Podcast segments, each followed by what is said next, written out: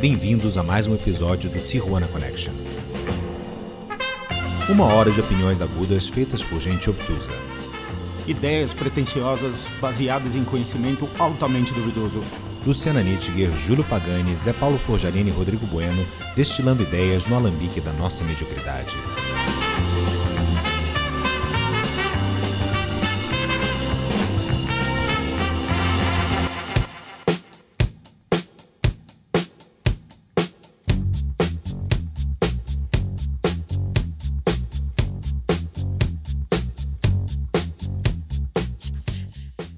Bom dia, boa tarde, boa noite a você, incauto, intrépido, inexorável, inenefável, é, inanimável, navegador das ondas cibernéticas. Hoje eu resolvi usar todos os adjetivos que eu conheço com in antes e que eu consegui me lembrar.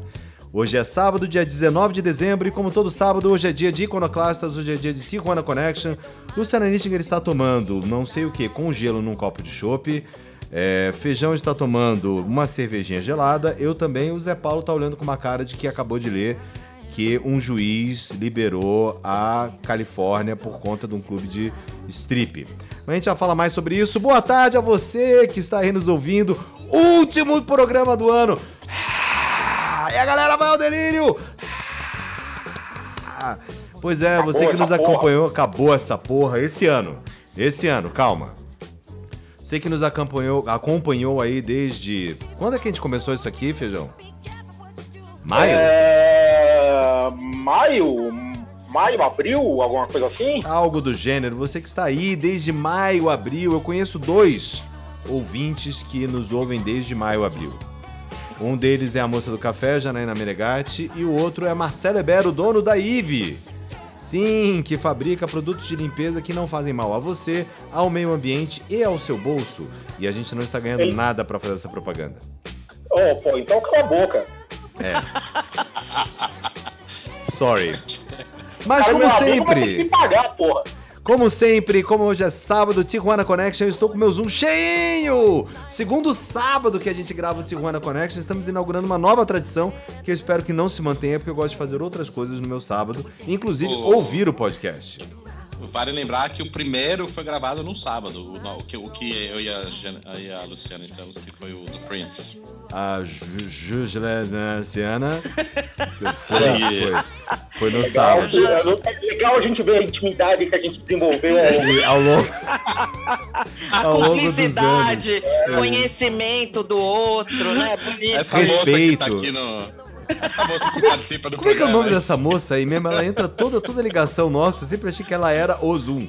Ela era, eu conheci ela como a moça do Ela Zoom. era do Zoom, é a, a- a moça do Zoom, né? Mas enfim, estamos aqui com o Zoom cheinho. Vamos começar ali do alto, do norte, do, do- da grande Tijuana, dos subúrbios de Nova York. Nós estamos falando deles. É Paulo Fojarini, diretamente de Carlsbad. Na sequência, nós temos ela, que está ali no enclave bolsodonariano de São Paulo. Ela que já teve o cabide da vovó, ela que já teve franja, ela que já veio pro programa de Tomara que Caia. Ela que já tomou vinho, já tomou cerveja, já tomou uísque, já tomou... Coentrô não tomou, mas já tomou um ginzinho. É, o que mais você já tomou? Absinto. Ela que já tomou café num programa nosso. Ela, Luciana Nittinger. E por último ele, o homem a barba, o mito, Beato Salu, aquele que proclama as verdades na esquina da Vila Madalena com Pinheiros, Júlio Pagani, o feijão. E caso vocês não saibam, eu sou o Rodrigo Bueno. O cara que fica na técnica. Rodrigo. Rodrigo Bueno, o cara que mora na zona rural do Butantã. Estou aqui cercado de verde, cercado de pássaros. Hoje um pássaro morreu na minha frente. Foi triste. Nossa. Ele bateu no vidro do, do escritório e caiu. Eu vi, um, eu vi uma matéria que aconteceu há um tempo em Salvador de um, de um urubu que entrou na casa de um cara Porra, e ficou. fudeu, né? cara, urubu é grande, O urubu e o cara tretaram, velho. Foi, ai, caralho. Deve ter sido demais, velho. E aí a teoria era que o cara era instrutor de instrutor de aviação, e a teoria era que era vingança de algum urubu que tinha perdido um familiar com uma turbina, alguma coisa assim. Muito bem, pessoas. Estamos ouvindo aqui ao fundo o senhor Miguel, filho de Jack, famoso Michael Jackson. Estamos ouvindo o Michael Jackson por uma boa razão. Eu vou deixar que explique essa razão o maior fã de Michael Jackson neste douto painel que aqui juntamos neste sábado à tarde, com a palavra Zé Paulo Forjarini. Qual é o programa de hoje, Não, Zé Paulo? Hoje o programa é o ícone, o mito, o rei do pop, Michael Jackson. E por que, que a gente vai falar de Michael Jackson, Zé Paulo? Porque é legal. Porque há histórias saborosas, há histórias picantes, há histórias edificantes, há histórias enojantes, há histórias hilariantes a respeito de Michael Jackson. É ou não é verdade, galera? Tem personagem mais controversa no mundo do pop do que o Michael Jackson? Eu acredito que não. Tá pra nascer, eu acho. Quem sabe os filhos dele, né? É, vamos ver como é que sai, né? É. Vamos é começar do princípio. Quem é Michael Jackson, ah, Luciana, Ju- Juliana? Quem é Juliana? Quem é Michael Jackson? Olha, Rodrigo, Michael Jackson, ele era o filho mais novo da família Jackson de Gary, Indiana. Eram 11 filhos, né, na verdade, do Joe Jackson e da Catherine Jackson. Super criatividade, né? Família Jackson, mas enfim. E, e aí o Michael Jackson, desde cedo, ele tinha um desejo, cara, que era de sair daquela casa pequena. Então ele tinha um objetivo muito Claramente definido. É. E aí acabou rolando, na verdade, porque hoje mesmo eu vi uns dois documentários sobre o Michael, mas dessa fase um pouco mais antiga. E, e conta no documentário que ele, na verdade, ele dançava, ficava dançando em casa, etc e tal, com os irmãos, cantarolando umas paradinhas e, e o pai falou, opa, acho legal isso, hein? E aí começou a levar eles pra participar de programas de como é que a gente chama aqui? Tipo, Show de Calouros. show de. Exato, calor, talentos, show de talentos. Talentos, talentos. E, e aí eles começaram a chamar atenção, principalmente do Barry Gordy, que era o. Que tava ali do lado, no Michigan. Exato. E aí eles, ele, o Barry Gordy, que era o dono da Motown, olhou e falou: opa, achei legal isso aí. Assinou com os caras e. E aí é só história, né? Aí não tem muito. Dali pra frente é só a história. É, Júlio Pagani ou Feijão, Opa! responda honesta e sinceramente, por favor. Hum. Se você estivesse frente a frente com Michael Jackson, você tietava ou você chamava ele de um pedófilo do caramba? Ah, cara, eu não sou muito desses loucos aí de ficar gritando em, em porta de delegacia, quando tem uns assassinatos, essas porra toda aí, eu ia sair andando. Você não ia nem pedir um autógrafo dele. Ah, só se eu tivesse um monte de grana pra vender depois e tal. O, o Zé Paulo, eu acho que ele pediria o autógrafo e falaria que não E acredita nas histórias. Tem que tirar foto. Tinha que tirar É, foto. é a foto. É. O Zé Paulo é foto. Tá aí, o Michael Jackson nunca foi pra San Diego. Ah, não. Ele É ia que pra, eu saiba, não. ele ia pra Las Vegas no máximo. Mas tudo bem. Falando, vamos falar hoje então sobre Michael Jackson. Não vamos falar tanto sobre Jackson 5, nem vamos falar tanto sobre The Jacksons, muito embora as histórias se sobreponham. Não tem como falar sobre a carreira solo do Michael Jackson sem falar sobre os grupos que ele fez com os irmãos dele, que aliás é o mesmo grupo, né? Só é nomeado diferente porque quando eles mudaram de gravadora, eles saíram da Motown, foram pra para CBS, aí eles tiveram que mudar de nome, viraram The Jacksons, porque o nome Jackson 5 Barry tinha sido registrado pelo Barry. Gordy, exatamente. É. Mas a história deles começa mais ou menos quando eles fizeram isso aqui. E assim o mundo soube quem era Michael Jackson. Ô, Lulu, Michael Jackson era o Sim. mais novo Isso dos é de quando irmãos mesmo? Essa, é- é- essa é de quando mesmo? ABC, Cara, 65? 69. 9? Ele, o Michael Jackson entrou em. Não, ele entrou em 64 no Jackson 5. Foi quando começou. Eu ele acho que cantando. ABC é Que antes era o 65. Jermaine que cantava.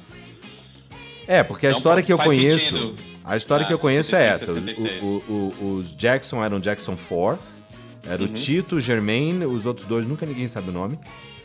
É, aí tinham ou dois músicos, né? Auxiliares. E aí eles ouviram um dia o, o Michael Jackson cantando na igreja, porque eles são é, adventistas, né? Eles são uma fa- uma família muito são testemunhas de religiosa. Jeová?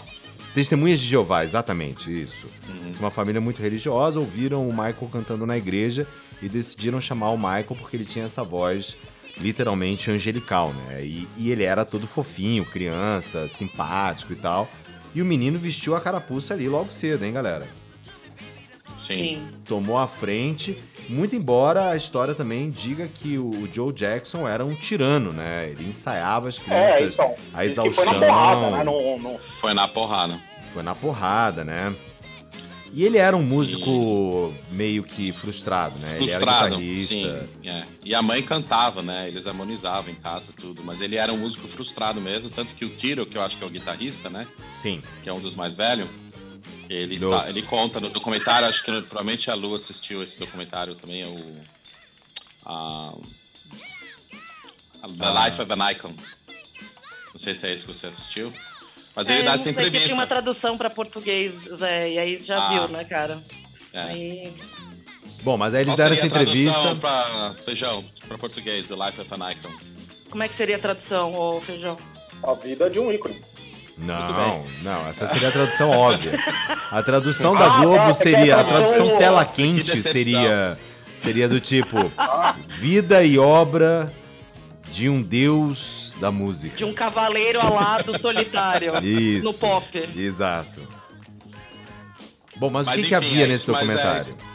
Não, o Kylie conta que é, ele pegou a guitarra que tava guardada lá e, e quebrou uma corda da guitarra e tava pronto pra tomar uns Um sarrafo, sarrafo. do pai, até que o pai pediu pra ele tocar e daí resolveu deixar ele aprender a tocar. E aí foram assim que os Jackson 5 surgiram. Que Sim, ainda eram Jackson guitarra, 4. Exatamente. Não tinha Michael Jackson. Mas a minha pergunta até pra, pra Lulu era a seguinte: o Michael Jackson é o mais novo de todos, inclusive as meninas. Ele é mais novo que a Janet, ele é mais novo que a Latoya? Eu acho que ele é um ano mais novo. Não, acho que a Janet é a mais nova. Eu, acho que Ele- ela, é, eu acho que ela toia, mas bom. É, a Latoya bate com a idade dele. Eu não me lembro exatamente a idade, porque eu, me- eu sei que na época que ele foi gravar Off the Wall, que ele foi morar em Nova York, ele foi com a Latoya. Então a Latoya era um pouco mais velha que ele. Quando, quando a Latoya ainda era uma pessoa que você podia andar junto, né? Ah, Quando ela tinha uma cara normal ainda, não tinha aquele Porque ela faz nariz. Ela fez Ah, o mesmo a processo que o Michael, pouco. cara. O mesmo processo. não, Lúcio, tem razão. A, a Janet é a mais nova. Janet, a é mais Janet nova, é mais nova, né? né? É. Bom, vamos fazer o seguinte, vamos mandar a primeira aqui. Hoje a gente vai mandar nos nossos interlúdios somente músicas do Michael Jackson que não estiveram em nenhum disco do Michael Jackson, né? Que são duetos. Pelo amor de Deus, velho. Ela tá virou um- uma mulher, uma mulher réptil, velho. É, tá horrível, ele cara. tá vendo agora, tá assustado. É, pois é. Caralho, velho. é. É, pavoroso, cara. Não veja isso, você não consegue dormir. Você que está em casa nos ouvindo, não procure uma foto da Latoya Jackson agora.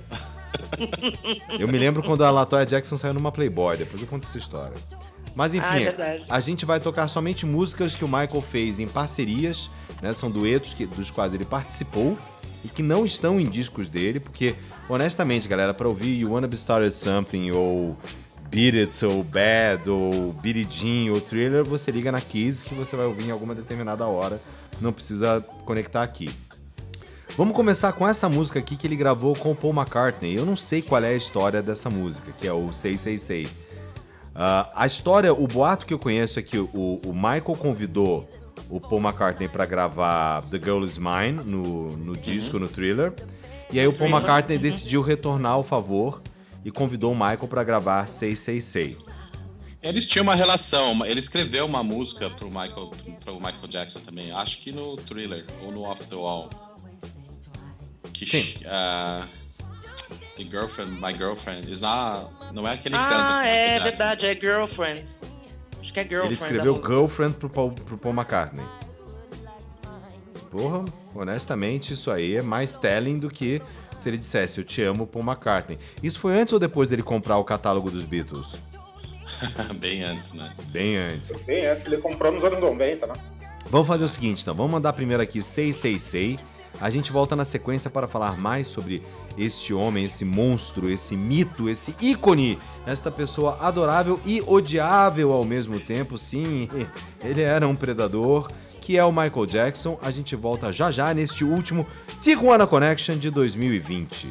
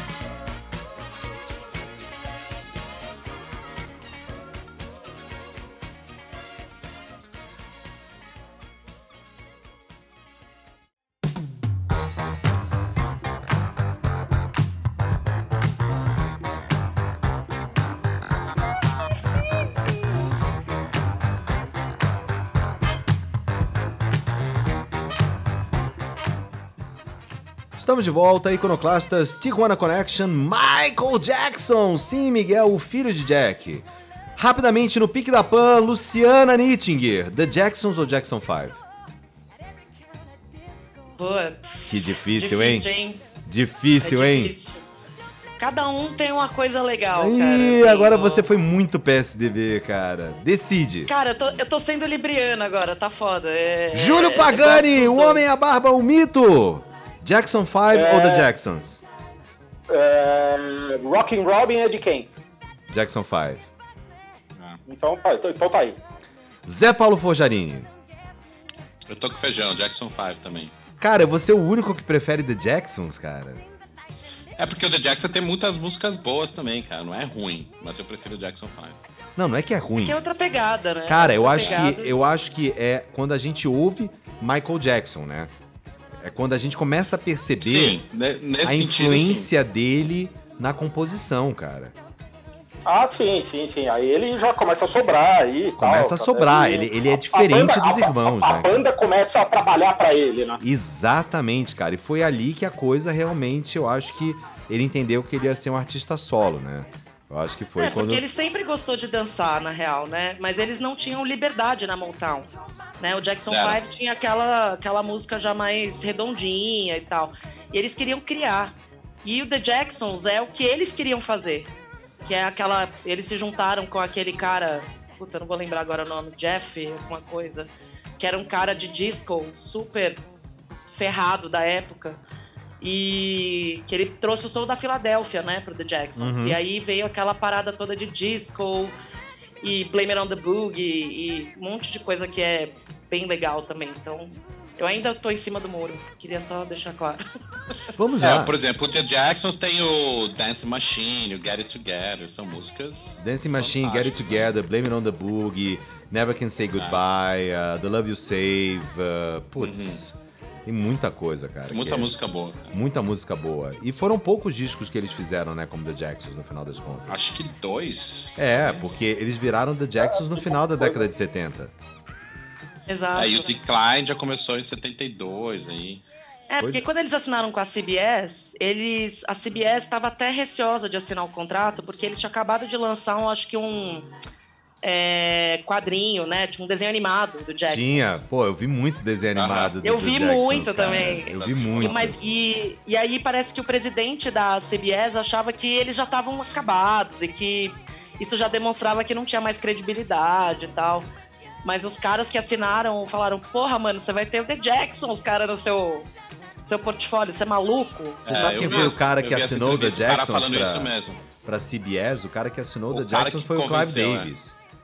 Isso. Exatamente. Foi o Exatamente. Clive Davis, cara, o cara mais importante da música pop que a gente conhece, ou um dos caras mais importantes da música pop, como a gente a conhece, que é o Clive Davis, o André Midani dos Estados Unidos, né?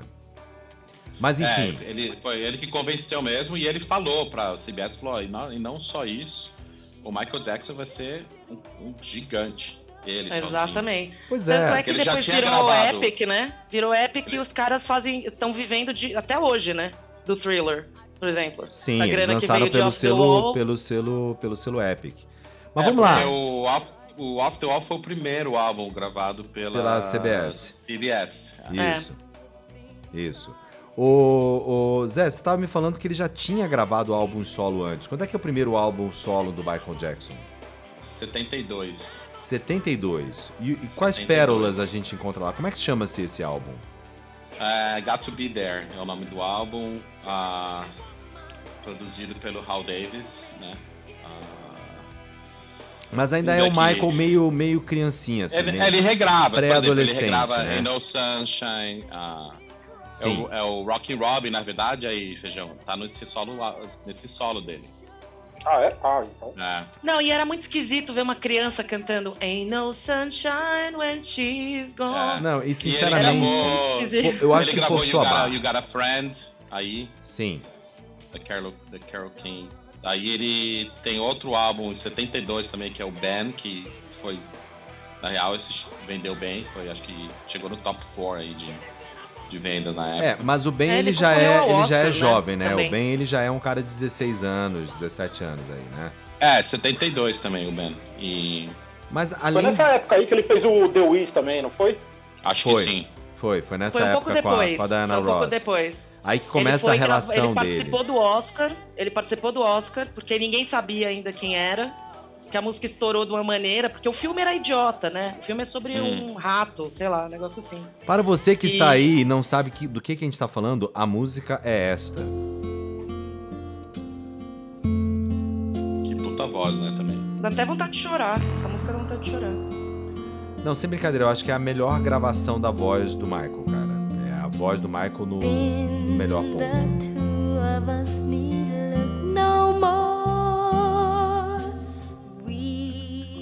Júlio Pagani parou até de andar agora. Derramou uma lágrima. Lembrou-se do filme. Isso, isso e bem é de cortar o coração.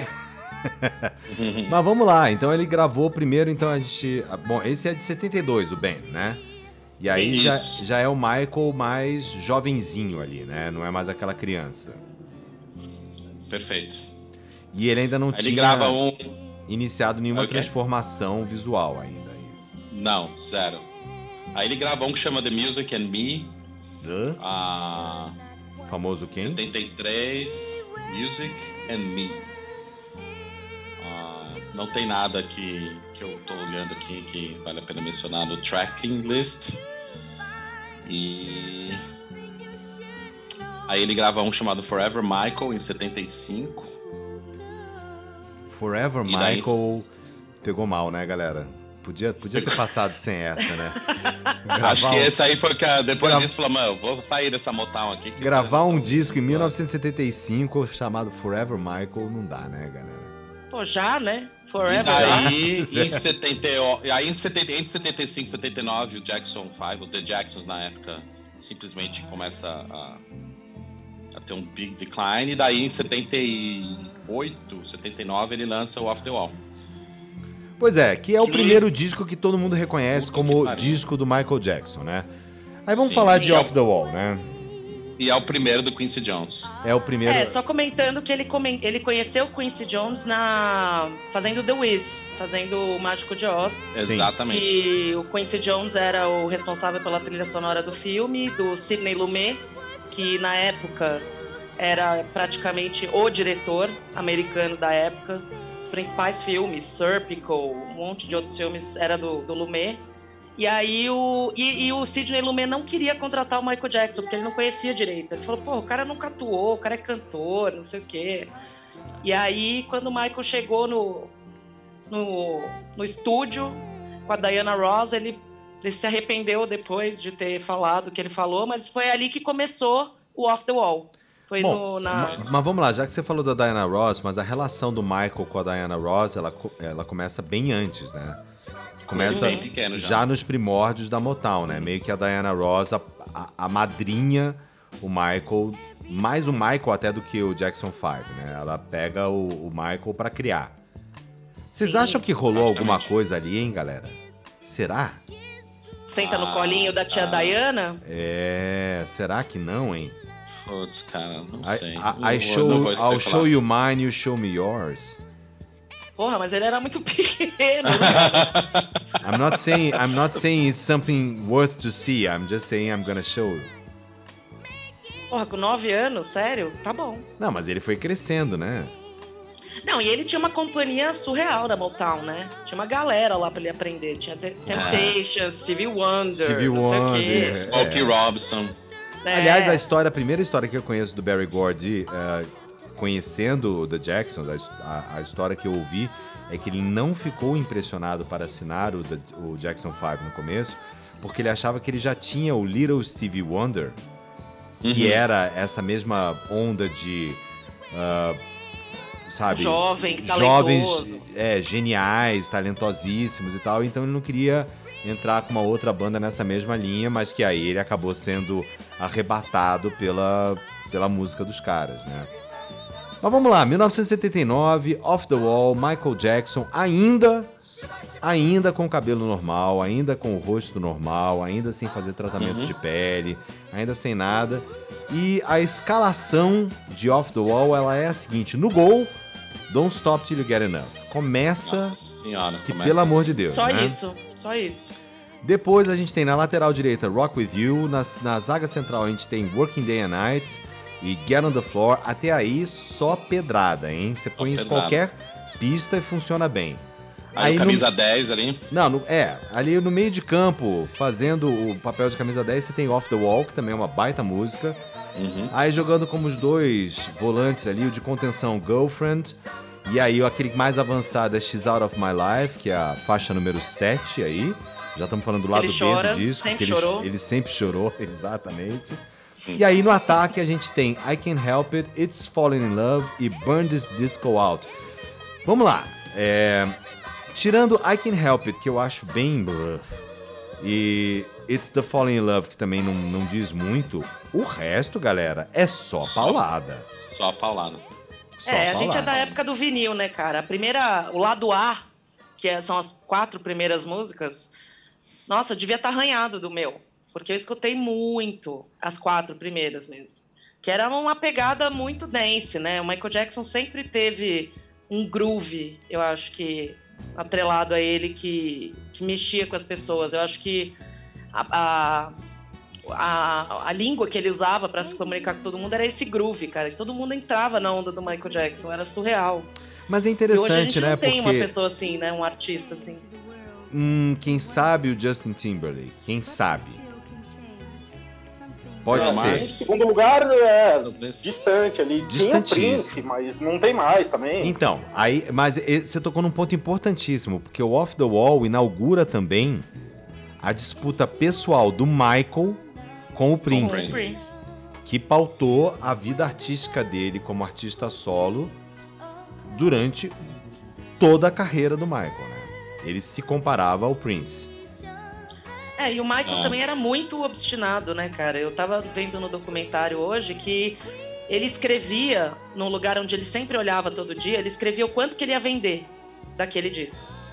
Pra ele todo dia lembrar que ele tava fazendo música pra vender 100 milhões de disco. Cara, era uma coisa foda, muito maluca, assim, porque era, era uma disputa dele com ele mesmo também. Além do Prince, É, disputa dele com ele mesmo. acho que a grande diferença entre os dois, não comparando, né? O, o Prince é mais um instrumentista, né? Já de cara, o primeiro álbum do Prince já gravou todos os instrumentos, produziu. O Michael Jackson ele aprendeu o business, né? Do, como de criança ele foi aprendendo o business.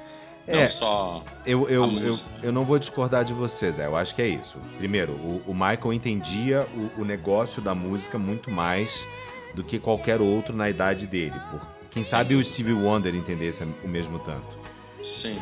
Mas, cara, é, em termos, se a gente for fazer uma comparação, eu acho que o Prince é muito mais genial Sem dúvida. e, e- e produziu muito mais coisa nova do que o Michael Jackson jamais Inovou fez. muito mais. Muito mais. Não, musicalmente falando, não tem comparação. É, até mesmo porque o Michael Jackson não tocava nada, né? Na verdade, ele cantava as Ele- notas Então. dos instrumentos. Ele, ele, ele tocava em criancinhas. Ai, meu pai. Ah, Cara, é, eu vou te falar, Lu, que na verdade sim, o Michael tocava instrumentos musicais. É, eu Ah, tenho eu tenho alguns outtakes do Off the Wall, que inclusive eu tenho a demo de Don't Stop Till You Get Enough, que é ele e a Janet gravando. A demo caseira. Num, num- num gravadorzinho Tascam de quatro Ah, pistas. Ele, ele, devia, ele devia arranhar um pianinho, um violãozinho, alguma coisa. Não, arranha. Não ele tem nem como. Mas é- não, é- Ele não era um Ele instrumentista. tocava. Sim, ele Não, tocava. Mas, mas eu acho que o grande, o grande valor do Michael Jackson era que ele cantava as notas de outros instrumentos. Ele ditava pros caras que Ah, tocavam sim, com ele. sim, sim. Sim, sim. que ele cantava o tom que o cara tinha que tocar na guitarra. Sim. E ele tinha, ele atingia é- é- exatamente o mesmo. ele ar- sabia dizer o que, que ele queria ouvir. Mas vamos lá, cara. É. Off the Wall, Don't Stop Till You Get Enough é dele. Rock With You é, É. dele. Working Day and Night é dele. Ah, não, Rock Review não é dele, Rodrigo. Não é dele? Não. Rod Temperton é o que escreveu. O o Rod, só o Rod Temperton. Só o Rod. Só o Rod Temperton. Porra, se, você, ninguém, só se ele. você não sabe quem é Rod Temperton, vá pro seu Spotify, digite Rod Temperton que você vai ver a quantidade de hits que foram feitos por esse cara. Ele Mas escreveu bastante coisa. Mas o, o, o Working Day and Night é dele. Working Day and Night é dele, é She's Out of My é Life, dele. Get on the Floor, She's Out of My Life, Burn This Disco Out. Aliás, a lenda diz que ele escreveu She's Out of My Life para a Diana Ross, né? É o que diz a lenda. É, é. O que a Mama E é Brusqueta estranho, diria. né, cara? Não, mas é estranho, cara, Michael Jackson. São, são músicas, assim. O Michael Jackson ele tentou na carreira dele várias vezes mandar umas músicas românticas, assim, né? De casal e tal. Mas, nossa, cara, nunca. Pra mim, pelo Ninguém menos. nunca acreditava, colou, né, cara. cara? Ninguém acreditava. Out Tem umas baladas boas. E aí chorava. Pra mim, assim, sei lá o que aconteceu, entendeu? Mas não era uma pegada amor, assim, sei lá. É, mas ele tem umas baladas boas, mas é estranho mesmo. Não, Ah, só tudo, um- ele tem to- todos os discos, é. Tem uma baladinha dele. Mas ele tem umas boas. é, ele tem umas boas. Ah, não sei, cara. Eu acho que ele tem uma, uma balada boa, cara. Human Nature. Que a gente vai falar daqui a pouquinho. É, não, tem, tem outras. Eu, eu acho que quando a gente for, à medida que a gente for indo, eu vou. vou Mas vamos lá. Recordando. Off the Wall ele gravou em 79. Ele ainda tava no, do- no The Jacksons. Inclusive, tem shows do, Finalzinho, é. do, do Jacksons em que eles tocam Don't Stop Till You Get Enough. Eles tocam Rock With You ah, e Bandits Disco Out, que, que, que vão bem no repertório do Jacksons, né? Porque ele demora muito tempo pra gravar o próximo disco solo dele, né? Que aí é só em 1982.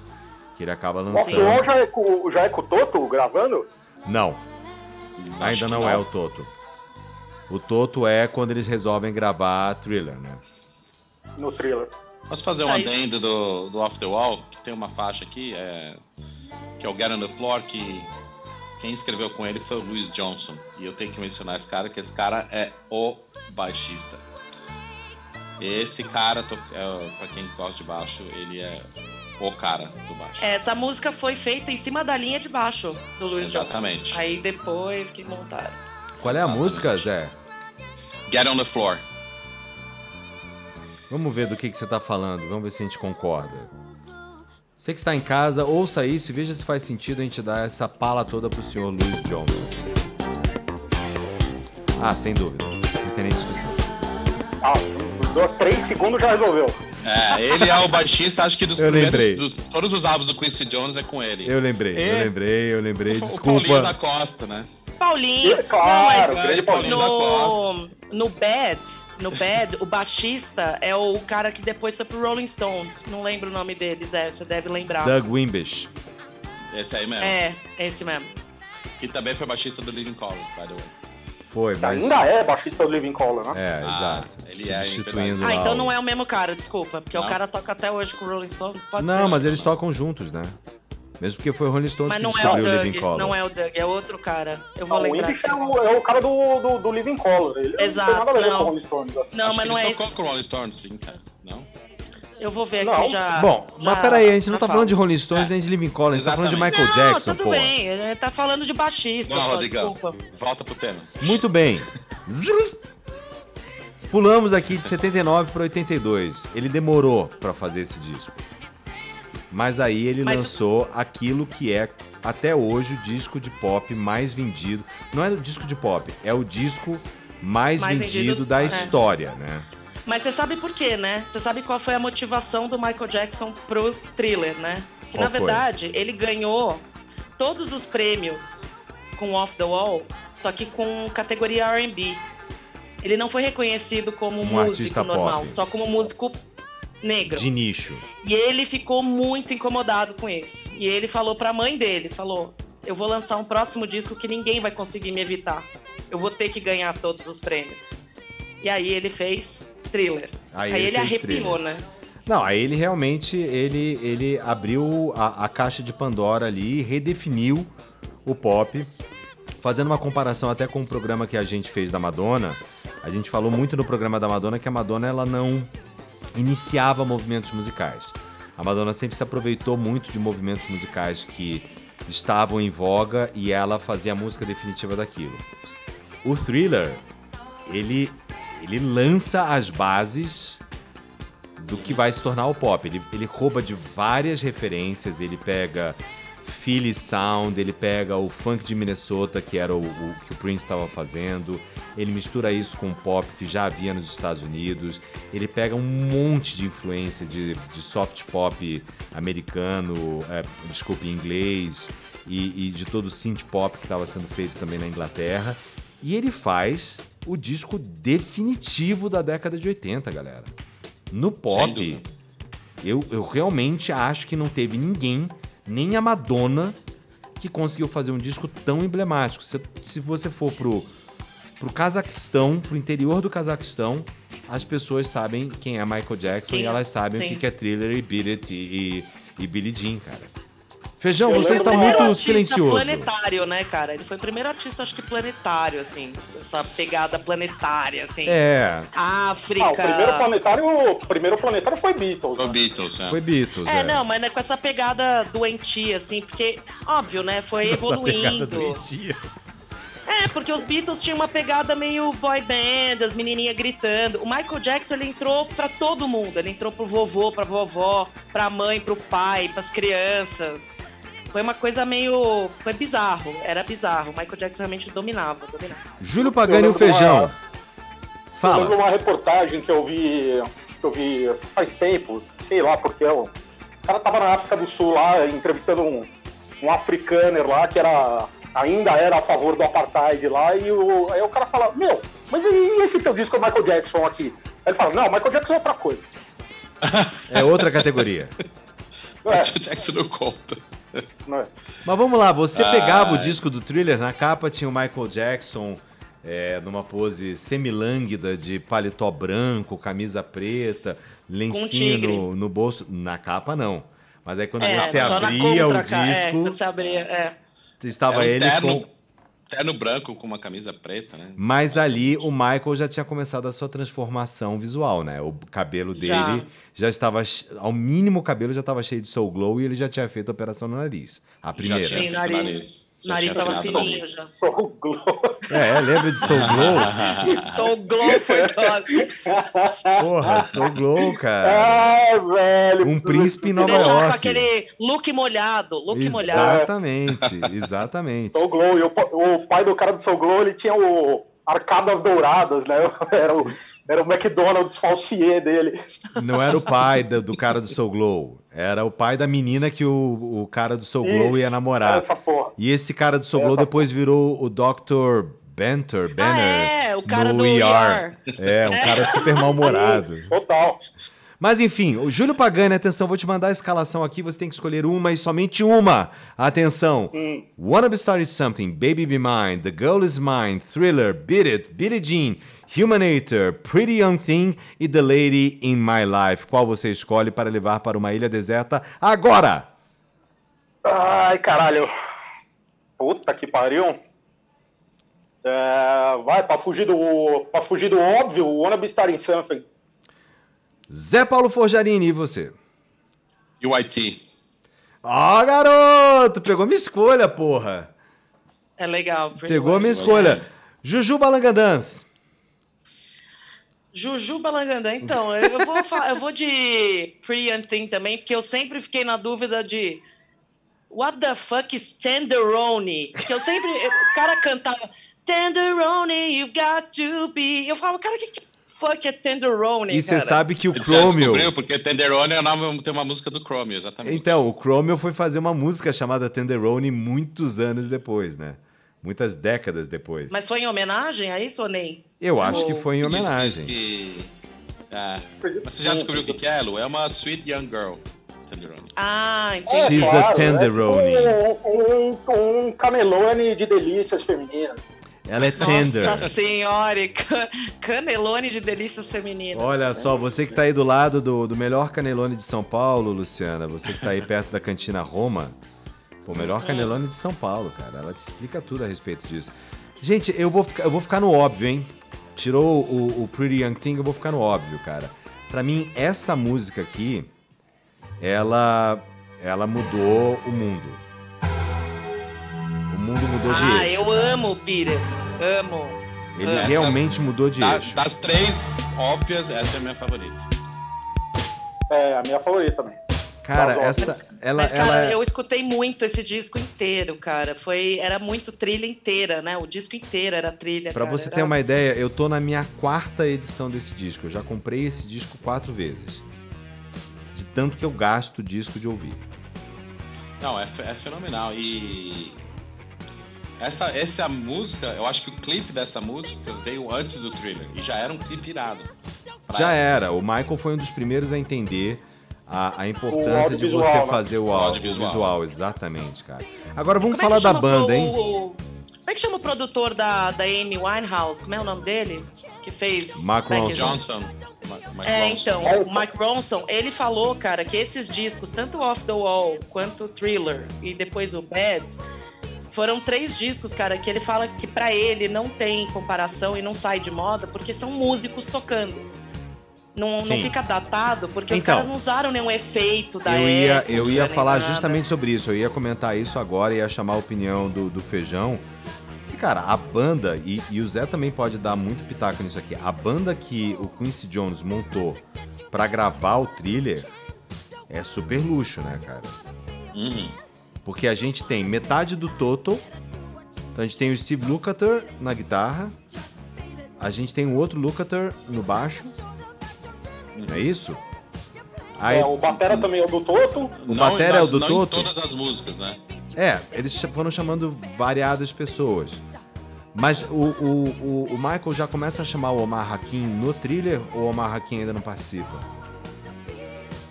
Ah, cara, eu tô olhando especificamente, eu tava olhando o PYT aqui. É, então, por exemplo, aqui eu, eu- eu peguei o track, mas a banda aqui do PYT é o Michael Boddicker no, no emulator, James Ingram, keyboard, Paul Jackson Jr., guitars, Louis Johnson, baixo, o Chancler drum, na bateria, que eu não sei falar o nome, o primeiro nome dele, um nome meio estranho. E daí tem back vocals, que são as irmãs e mais não sei quem aí. Cara, mas é, é- é- já é uma baita banda. Isso já vem desde o Off the Wall, já tem a super produção do Quincy Jones e tal, mas as músicas estão lá. E o que mais me impressiona é a simplicidade das músicas do Michael, cara. Elas não Sim. são é, composições fantásticas, elas não têm N mudanças de tempo, nem de harmonia, nada. Mas elas super funcionam, cara. Não, mas é pop também, né, velho? Você não vai pegar o- os caras do Dream Theater pra, pra, pra gravar com o Michael Jackson, porque não faz o menor sentido, né? Não... Então, os caras nem sabem contar 4-4, esses caras. Não, e o pessoal também falava o seguinte, que as músicas também eram boas pra tocar em estádio. Sim, Parece que o Michael Jackson também já tinha meio que feito os entendido. arranjos pensando em como que aquilo ia funcionar ao vivo também. E funcionava, né, cara? Porque parecia igreja mesmo, todo mundo cantava junto. Não, é a partir desse disco que show do Michael Jackson virou quase show dos Beatles, né? Ah, você passava 10 minutos com as pessoas gritando a simples aparição do, do Michael. E isso que quando É, ele lançou detalhe- esse disco, ele ainda nem fazia moonwalk, hein, galera? Então, mas eu- não fazia assim, aí que isso que eu ia falar agora, que foi o que Começou no Billie Jean.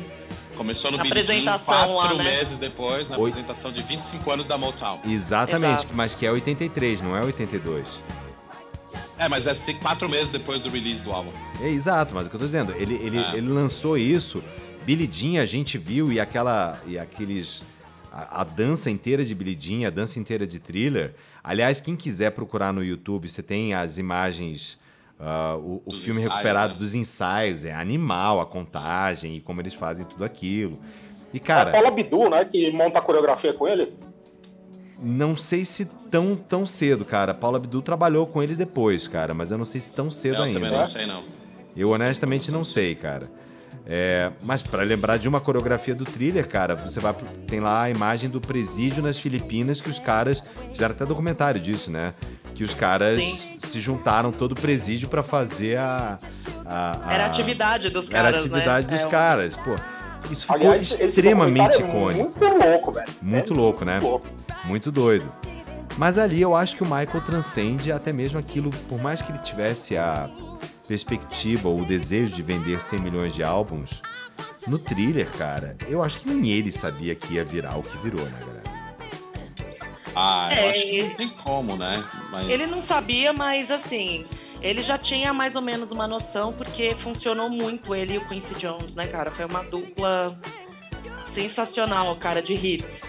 Desde o Off the Wall até o Bad, foi uma dupla, assim, que realmente é, foi. O pessoal até brinca no mercado, falando que foi tipo destino.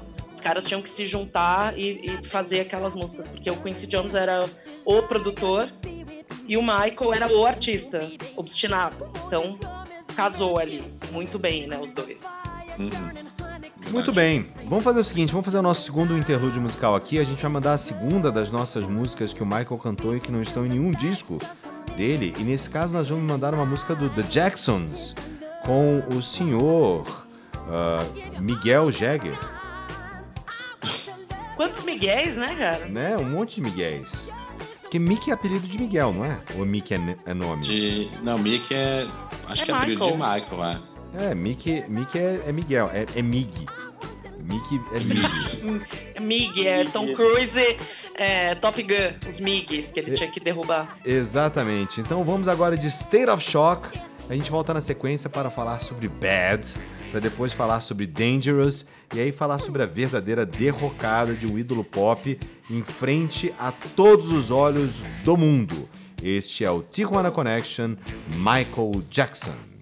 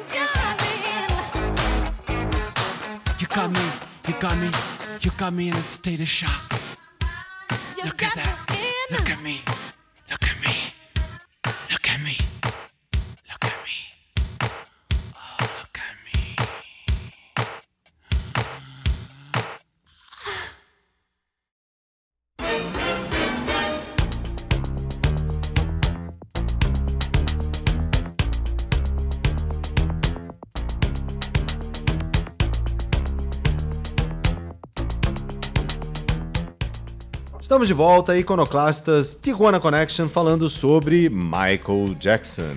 Estamos ouvindo aqui ao fundo Bad, que dá o nome ao disco menos inspirado da dupla Quincy Jones e Michael Jackson. Eu espero que vocês concordem comigo, vai. Sim. É o piorzinho, é o eu piorzinho. concordo. Não dá, né, cara? É- tem, tem coisa boa, t- você consegue espremendo ali, vai. E eu não acho nem que é bad, eu acho que é The Way You Make Me Feel. The way you make me feel. É, é, é. Bad não, bad, bad é fraco. Mas é. Bad, não a única coisa legal é o clipe do Scorsese. É um Não, ó, mas tem, tem, o, tem Smooth Criminal, é boa. Smooth Criminal. E é engraçado Cara. que o, no Ah, é documentário verdade, que eu vi, Ah, o Quincy Aliás- Jones fala da Smooth Criminal. Quincy Jones fala que ele odiou a música, mas que o Michael queria porque queria colocar no disco Smooth Criminal. E na gravação do clipe, o Quincy Jones falou que ele quase ficou surdo, porque o Michael Jackson colocou no talo a música pra gravar o, o vídeo e ele já não gostava da música e teve que aguentar aquilo e tal. Mas eu gosto de Smooth Criminal. Cara, eu, eu, eu dou um crédito pra Smooth Criminal, cara, porque Smooth Criminal, é, a letra, ela é uma letra bem fora do padrão Michael Jackson até então, né? Quando ele fala Sim. com Any Did You Walking, Did You Walking, cara, uhum. ele, ele tá falando de uma coisa séria ali, galera. Ele não tá falando de, de É. bobaginha. Não, mas tem muito ru- tem muitos artistas que se inspiraram no Michael Jackson e que meio que tiraram barato dessa parte da música.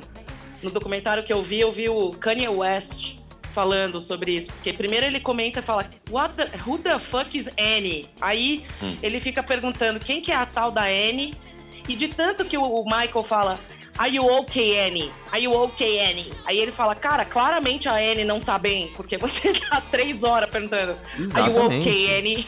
tipo, Não, não, e, tá e bem. tem uma jogada é, fonética, né? Porque Sim. você começa a transformar a palavra, à medida que ele vai cantando, aquilo vai se transformando. Annie, are you okay? Are you okay? Are you okay, Annie?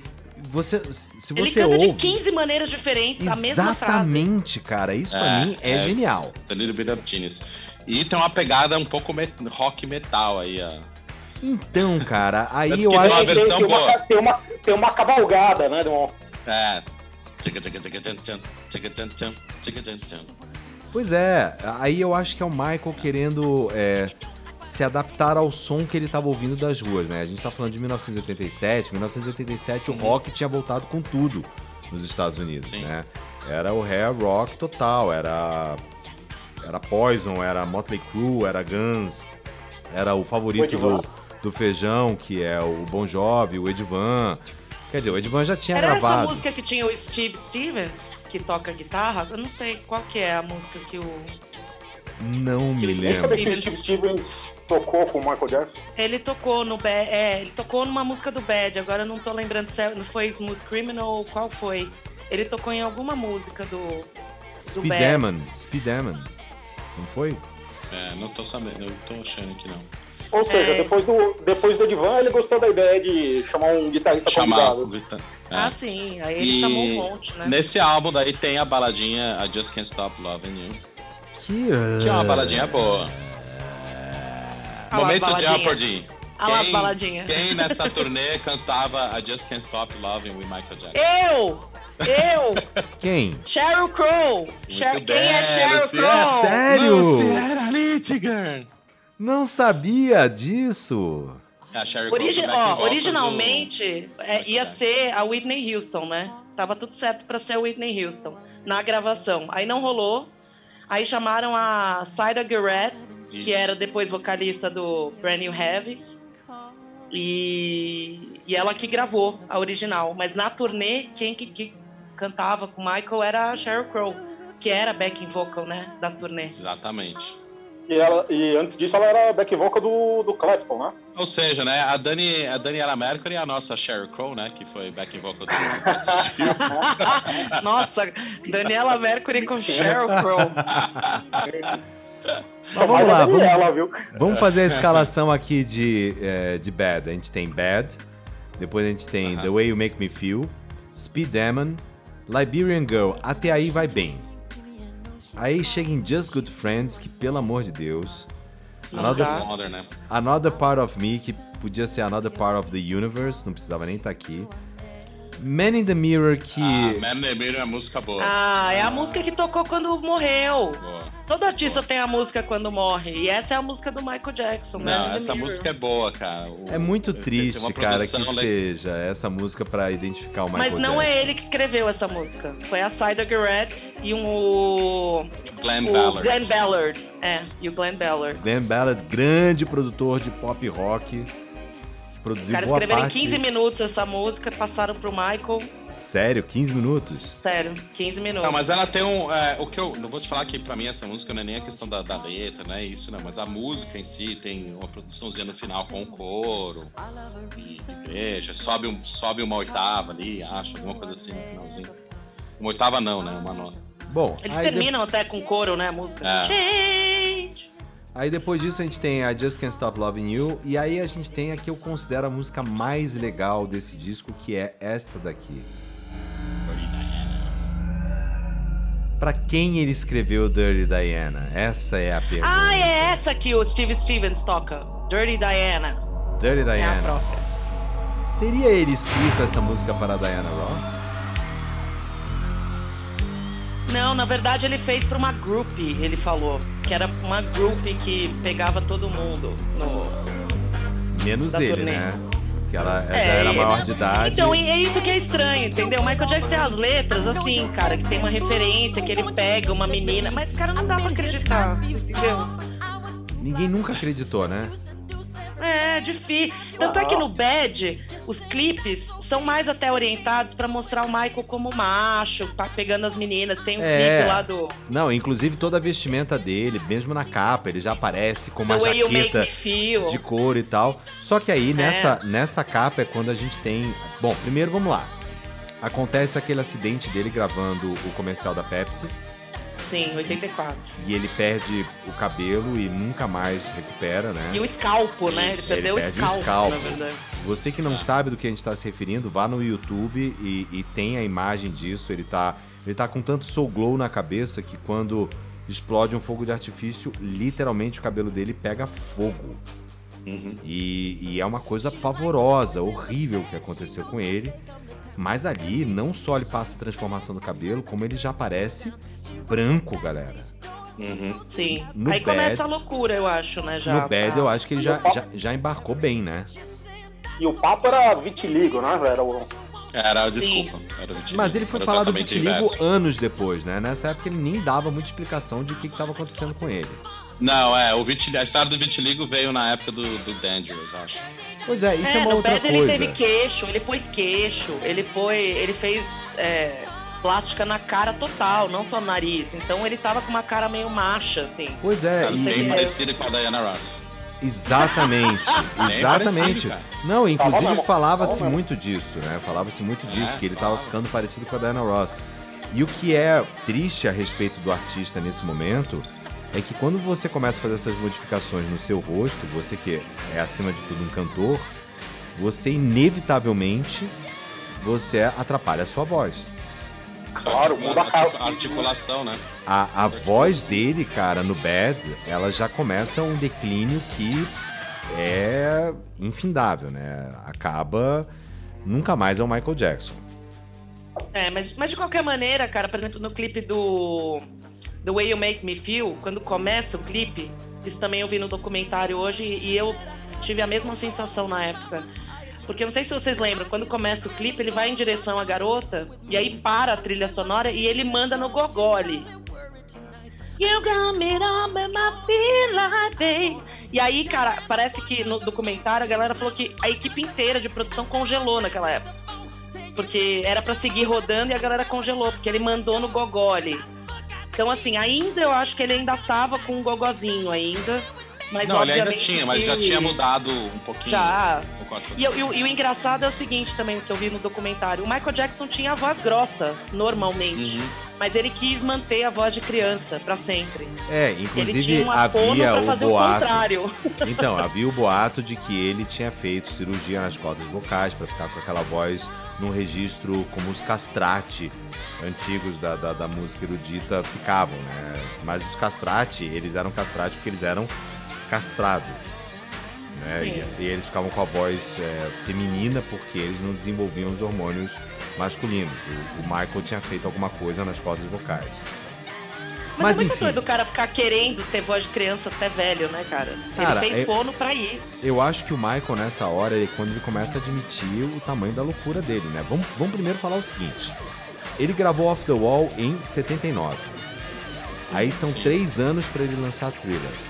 Até se explica porque ele ainda tinha todos os compromissos com The Jacksons.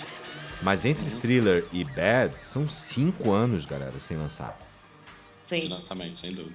Cinco anos, cara. É. E, e esse ele não produziu, é né? Ele Masterpiece. Fez muita turnê no meio, né? Teve muita turnê no meio. Muita, E, muita. te- e teve o Are the World também no meio, não teve?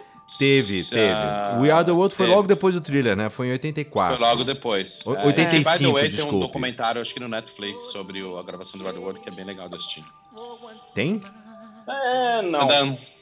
Ah, é interessante só de ver. É legal que tem os. Tem os, os mostra o pessoal gravando. Nossa, vocês É falaram do We Are the. World, eu me lembrei agora quando o Roberto Carlos, Simone e Fábio Júnior se juntaram pra fazer a versão brasileira do We Are the Ah. World. Jesus, eu nem sabia disso. Nossa, teve isso? Teve, Nossa, meu, teve, cé- meu cérebro foi gentil comigo e apagou essa memória. teve, teve isso. O que, que foi isso, Rô? Que não É, lembro também. eu não me lembro como é que era o nome da, da iniciativa. Deixa. Eu não, não quero ficar abrindo aqui o. We Não, Are relaxa, the World brasileiro. Deixa eu ver. Eu sei que, eu sei que We era. Are the World brasileiro. É, ué, vamos ver o que, que A acontece. procura do Google é a melhor. We Are, we are the Brasil. É um mundo bem We melhor. Um mundo mundo bem bem melhor. Exatamente isso. É, Tipo, 80... a, como é que é? É a linha do Rock in Rio. Né? É mais Era ou menos isso, cara. Não, e nessa época, especificamente, também, a gente ficava esperando que o Michael Jackson viesse pro Rock in Rio, que ele viesse fazer turnê no Brasil e tal, que Ele foi demorar até 10 anos pra chegar 92. aqui. Mas, porra, 10 anos e tal. Mas enfim. Cara, estávamos falando É, de só- Bad. Deixa eu fazer um, um rápido adendo aqui pra fazer uma homenagem a um cara maravilhoso que inclusive ajudou o Michael Jackson a vender mais discos. Vocês conseguem imaginar quem é esse cara? Que fez clipes baseados em Bad, que fez clipes baseados em Beatles. Ah, Weird Al Yankovic. Porra, cara! Sem o Michael Jackson, esse cara não existiria. Who's Fat e, e Eat It. Eat it. Eat it, eat it. O- Era muito bom, muito bom. O meu pai me mandou uma mensagem no, no meio da pandemia, no meio do ano, sei lá que porra. Me mandou um vídeo e falou: Ô, você conhece esse cara? Eu tô viciado nele. Era o Weird Al. Eu tô falando uma reportagem desse cara, fui ver o. O cara escrevia tão bem a reportagem lá que eu fui ver que é, eu tô, tô apaixonado por, por esse cara. Cara, velho. o último clipe que eu vi do Weird Al Yankovic é uma versão que ele fez para Rap, do É do Pharrell, caralho. que é Because I'm ah, eu não Techie. vi. Você não viu? É Because I'm. Techie. E Techie em inglês é brega, né? Brega, é. Então, Não, ele é ótimo, ele é ótimo. cara, e esse cara vendeu disco por causa das versões Ah, que ele fazia do Michael, Exato. cara. Exato. Um O Who's monte. Fat, cara, acho que tocava até mais Who's que o Who's fat? Bad. Who's E eu fat? chorava de rir ele com a Era mesma roupa do bom, Michael, cara. só que gordaço, né? Fazendo o mesmo clipe no metrô. Mesma do, Who's mesma do Fat? It, cara. Quando, quando ele fazia aquela cena deles fazendo duelo lá de, de canivetes, cara. Era muito bom, cara. Era muito bom. Muito bom, muito bom. Mas enfim, depois do Bad, a gente ficou aí mais. Quantos anos? Dois, três anos sem, sem discos do Michael. E aí ele lançou em 1991, então são cinco, quatro anos, quase cinco. Quatro Quatro anos. anos. Ele lançou Dangerous, cara. E eu me lembro que no Brasil ele É. lançou Dangerous no Fantástico, né? Que foi o clipe de Black and. White. Aí rolou Black and White. E só uma coisa pra assim. fazendo tal, ele demorava dois anos pra gravar cada álbum. Ele demorava muito pra gravar os álbuns. Se você olhar o período de gravação entre do Dangers é de 89 a 91. Cara, o que eu não sei se é uma coisa boa ou não, né? Honestamente. Eu acho que não necessariamente é uma coisa boa, mas é só um. É, ele tem esses a- a- intervalos grandes porque ele demorava muito pra gravar. Ah, os A se primeiros tirar pelo. Dangerous não, não é uma boa coisa, né? Não- É. Porque esse disco é uma bosta. Ele é uma merda. Ele é, um, Não, ele é, ele é uma ego merda. trip. É uma ego trip megalomaníaca e é isso aí, sim. Não, tem algumas músicas boas. Tem duas É, mas eu músicas acho que boas, essa é. fase é mais é uma fase mais visual Três. do Michael Jackson. Já não é mais uma coisa. Não, era tão aquela coisa que musical. e- ele já tava tão recluso que aí já tinha começado a surgir vários boatos a respeito do que tava acontecendo lá em, em Never, Neverland. Neverland. É. E, e ele já era conhecido como essa pessoa extremamente é, esquisita, excêntrica. Ah, o, o- o- macaco era o melhor amigo dele, né? O chimpanzé, o Bubbles. Bubbles. Bubbles. É, e, ele ficou, e aí ele fica amigo do Macaulay Culkin, cara, que já, Ele virou padrinho, padrinho do Macaulay Culkin. é, já entrega tudo ali, né? Já to- todos os sinais estavam escritos on the wall, não era nem off the wall nesse caso. É, exatamente. E ele dá uma desaparecida, mas ele continua sendo um cara extremamente reverenciado, né? E, e quando ele aparece com Black and White, pô, o impacto de parou Black and o White, Black o mundo White. parou pra ver. Parou porque o vídeo é fenomenal e a música é boa. Não, e esses clipes que ele fez desse do Dangerous, ele começou um pouco já no, no Bad, mas assim, cara, ele ditou regra pra fazer clipe. Ele era influência pra todo mundo pra fazer clipe. É, Porque ele-? Ele Bom, jogava lá na frente a corda e aí também- a galera tinha que ir lá buscar. Lembrando também que entre o Bad e o Dangerous, ele gravou aquele filme bosta dele, que é o, o Moonwalker lá. Ah, Ah, que é um lixo é- mesmo. Virou era um delírio em cima do Smooth Criminal, né? Era um É. delírio em cima Ah, do. É um lixo, é um lixo aquilo. E só mencionar o assunto polêmico, a gente vai voltar, mas entre o Thriller e o Bad, ele comprou os direitos autorais dos Beatles. Eu não acho que é polêmica, cara. Ah, eu acho que a EMI resolveu vender o catálogo dos Beatles e alguém comprou. Você já viu a entrevista do Paul McCartney? Ah, Não, o que, que ele fala? O Paul McCartney conta que o Michael Jackson ligou pedindo é, conselho financeiro, onde que podia investir. O Paul McCartney falou, "Ah, você pode investir em direito autoral, é um bom investimento. Ele foi comprou os Foi lá e comprou dos caras. Que Ah, direito de autoral fato- mais valioso, né? E de fato é, né? Não, não sei se vocês viram recentemente aí o cara que tinha. que tinha os direitos autorais da, da Taylor Swift. E esse cara é um investidor de direitos autorais. E ele tem um- uma lógica de investimento muito clara. Ele fala, eu Sim, pego o ele era artista- o. Ele é o agent do Justin Bieber. É, então. E, e a lógica dele é muito simples. Eu, eu falo, eu pego artista jovem, com público jovem, e que eu sei que isso daí vai me render direitos autorais por mais 30, 40 anos, que essas pessoas vão ficar velhas e tal, não sei o quê. Exato. E o cara, o cara encheu o cu de dinheiro, de dinheiro só com, com os royalties disso e acabou de revender isso daí por. Puta, acho que foi perto de um bilhão de dólares. Não? É. Não, mas só, só relembrando o negócio do Bad, rapidinho, que na música Bad, o Michael Jackson falava muito Chamon, come Chamon. Sim, e ninguém sim, sim. sabia que Katsu era o Chamon. E aí depois eles foram ver que o Michael Jackson fez uma reverência a Mavis Staple, que era uma puta cantora, né? Que é ainda, ela não, não morreu. Uma puta cantora de R&B, que ela usava Chamon na década de 50. Ao invés de Então, mandar o Come On, ela mandava um Shimon. Chamon, Chamon. Primeira Chamon. cantora de R&B que um falava Chamon Yiddish. Era uma É. cantora Ela, de tipo- R&B que falava Yiddish. Ela falava Shimon, Schmuck, Oi Vei. Ela, ela era tipo um Luiz Carlos do Raça Negra que tinha língua presa, né? Nossa, brother. Não conseguia Olha só, falar Pode pensar que nós dois éramos dois. Eu feijão, de botei arroz. Temperados com sazon. Muito bem. mamonas, né? É, sacaneando ele, né? Eu não vou cantar É, raça é, negra, meu total. irmão. Desculpa, bro. É, Vamos lá, Dangerous. Dangerous. Dangerous. tem participação do Slash. Aham. Metade das guitarras que o Slash gravou não entraram no disco. ele fala que e- ele, ele que faz a guitarra do, do Black and White, né? O riffzinho. Sim. Que, aliás, ele que compôs aquele riffzinho. E ele faz a guitarra da abertura do clipe, é, é dele também. É também uma super banda, mas a produção já não é mais do Quincy Jones e a gente vê que a produção perdeu a mão ali, né? Sim. Já dá É, pra perceber ele que falta Ele coesão. começou a colocar elementos da época, né? Tipo, muito efeito. Já não era aquela coisa super banda, né? Porque ele teve aquelas músicas. Teve Jam, que era uma música meio de basquete, que tinha uns efeitos. não Era do filme, né? Era do filme. É, bosta. Aí ele aquele gra... filme aí- mesmo? Ah, o Space Jam? do Space Jam? Isso, isso. Bosta. É, mas não Vai tá na ter- trilha. Vai ter refilmagem, hein? Vai, vai ter. Ah, com o É, Lebron. com o Lebron. Aguardem. Joaquim, Joaquim nem dorme pensando nisso, cara. Nada. Joaquim, nosso estagiário, quando ele viu o Space Jam, eu tive que trazer pra ele dos Estados Unidos. Ele tem até hoje uma camiseta original do Space Jam, que ele não consegue jogar basquete, porque o silk screen do Space Jam é tão grande que esquenta. Cola.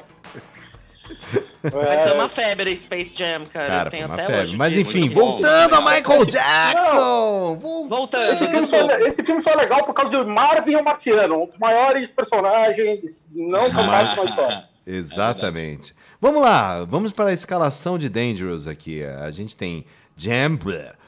Why You Wanna Trip On Me, bleh. É. In The Closet, bleh. She É. Drives Me Wild, Essa é a, é baladinha dele, macho. Que É. ele gravou o clipe com a Naomi Campbell, pegando Isso. a É. Naomi Campbell. É isso. Também não deu pra acreditar. Mas aí ele chega na faixa 5, ele começa a melhorar com Remember the Time, Boa. que o boa clipe música. também era maravilhoso, com o Ed Murphy fazendo faraó. Muito e a- legal. Isso. Ah, é verdade, é do Faraó, né? Pra mim, esse clipe significa, infelizmente, o dia que ele morreu. Porque, cara, o que passaram esse clipe no dia que ele morreu foi, assim, Ah, chatíssimo já. Mas é porque o clipe é muito bom. Mas, o clipe porra, é muito bom. E a E a música, música é boa, também. cara. A música é boa. Caso você não esteja se música, é, a lembrando. música é ok. É, Cara, ok, a música é, é. RB dos anos 90, cara. É Tipo, boa. ok. Podia ter sido produzida pelo Babyface. Podia, facilmente. Assim, comparado com a produção luxuosa do Quincy Jones nos três discos anteriores, ela é até pobre. É. Sim, Uma versão concordo. dessa música que eu acho mais legal, que tem a mesma pegada, é Rock, é... She's Rock My World, que é de um disco bem mais pra frente. Sim. Mas tem a mesma pegadinha É, de You Remember the Rock My Time. World. You É. Rock My World, sim. Mas a gente tem Can't Let, Her, Can't Let Her Get Away, bosta. Heal the World, pelo amor de Deus. Nossa, horror. Relação total. E aí a gente chega, a gente chega no que, pra, na minha opinião, serve nesse disco. Que é Black or White. É, é boa a música. eu acho que a temática da música é boa. Nunca tinha sido discutida antes em música pop. Tinha, A- tinha, inclusive, ele tinha discutido com Ebony and Ivory. Cara, que, É, com... cara, não é dele, Não, né, é igual a velho? mesma coisa. Não é dele, né? É Steve. Steve Wonder e Paul McCartney, né? Steve Wonder É. e Paul McCartney. Ah, e ela, é verdade. eu- e ela é cantada, e ela é cantada muito mais sobre uma baladinha. visão do Paul McCartney do que do Steve Wonder, né?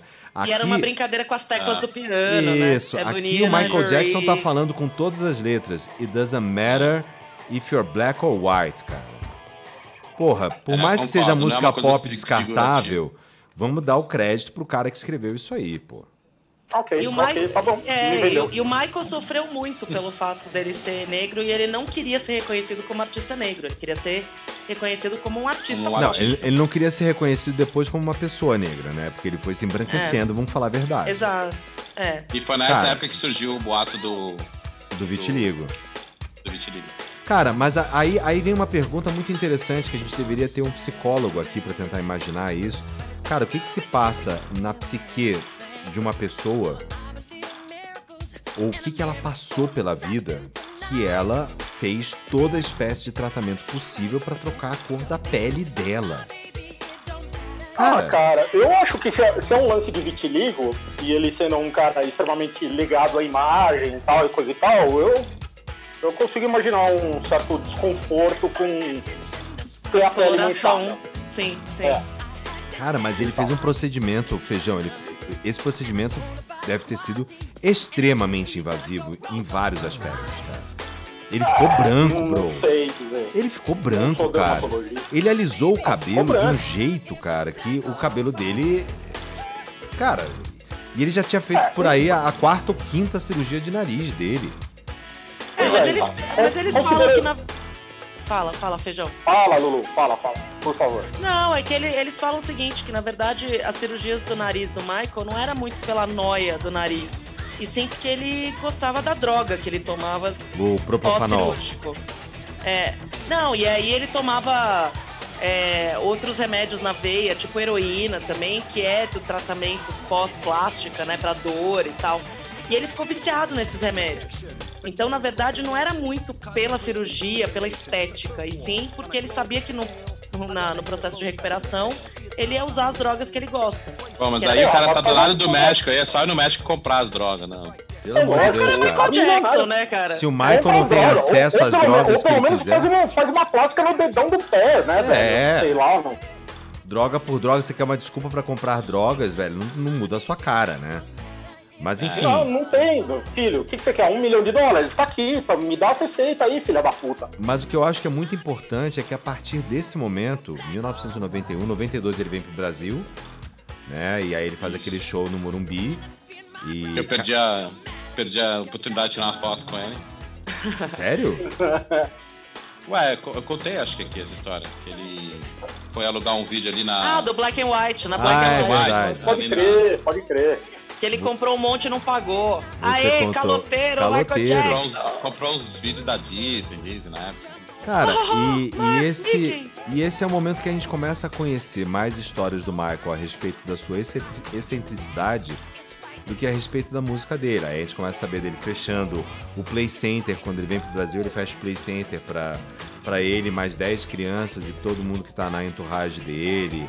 É, a- aí a gente começa a con- a conhecer as histórias que acontecem lá em Neverland e, e as amizades que ele mantinha. E tem histórias até hoje. Recentemente estava vendo no Graham Norton o Russell Crowe dizendo que ele recebia prank calls do, do, do Michael Jackson em qualquer hotel que ele tivesse. O Russell Crowe, é. cara, que nunca conheceu o Michael na vida, né? Mas da onde ele, ele arrumou o telefone do Russell Não, Crowe? não, Russell ele Crowe tava- Não ninguém, sei, cara, ele ninguém ligava pro hotel em que o Russell mesmo Crowe tava. Eles estavam no mesmo hotel e ele ligava com a voz dele normal, que é a voz grave.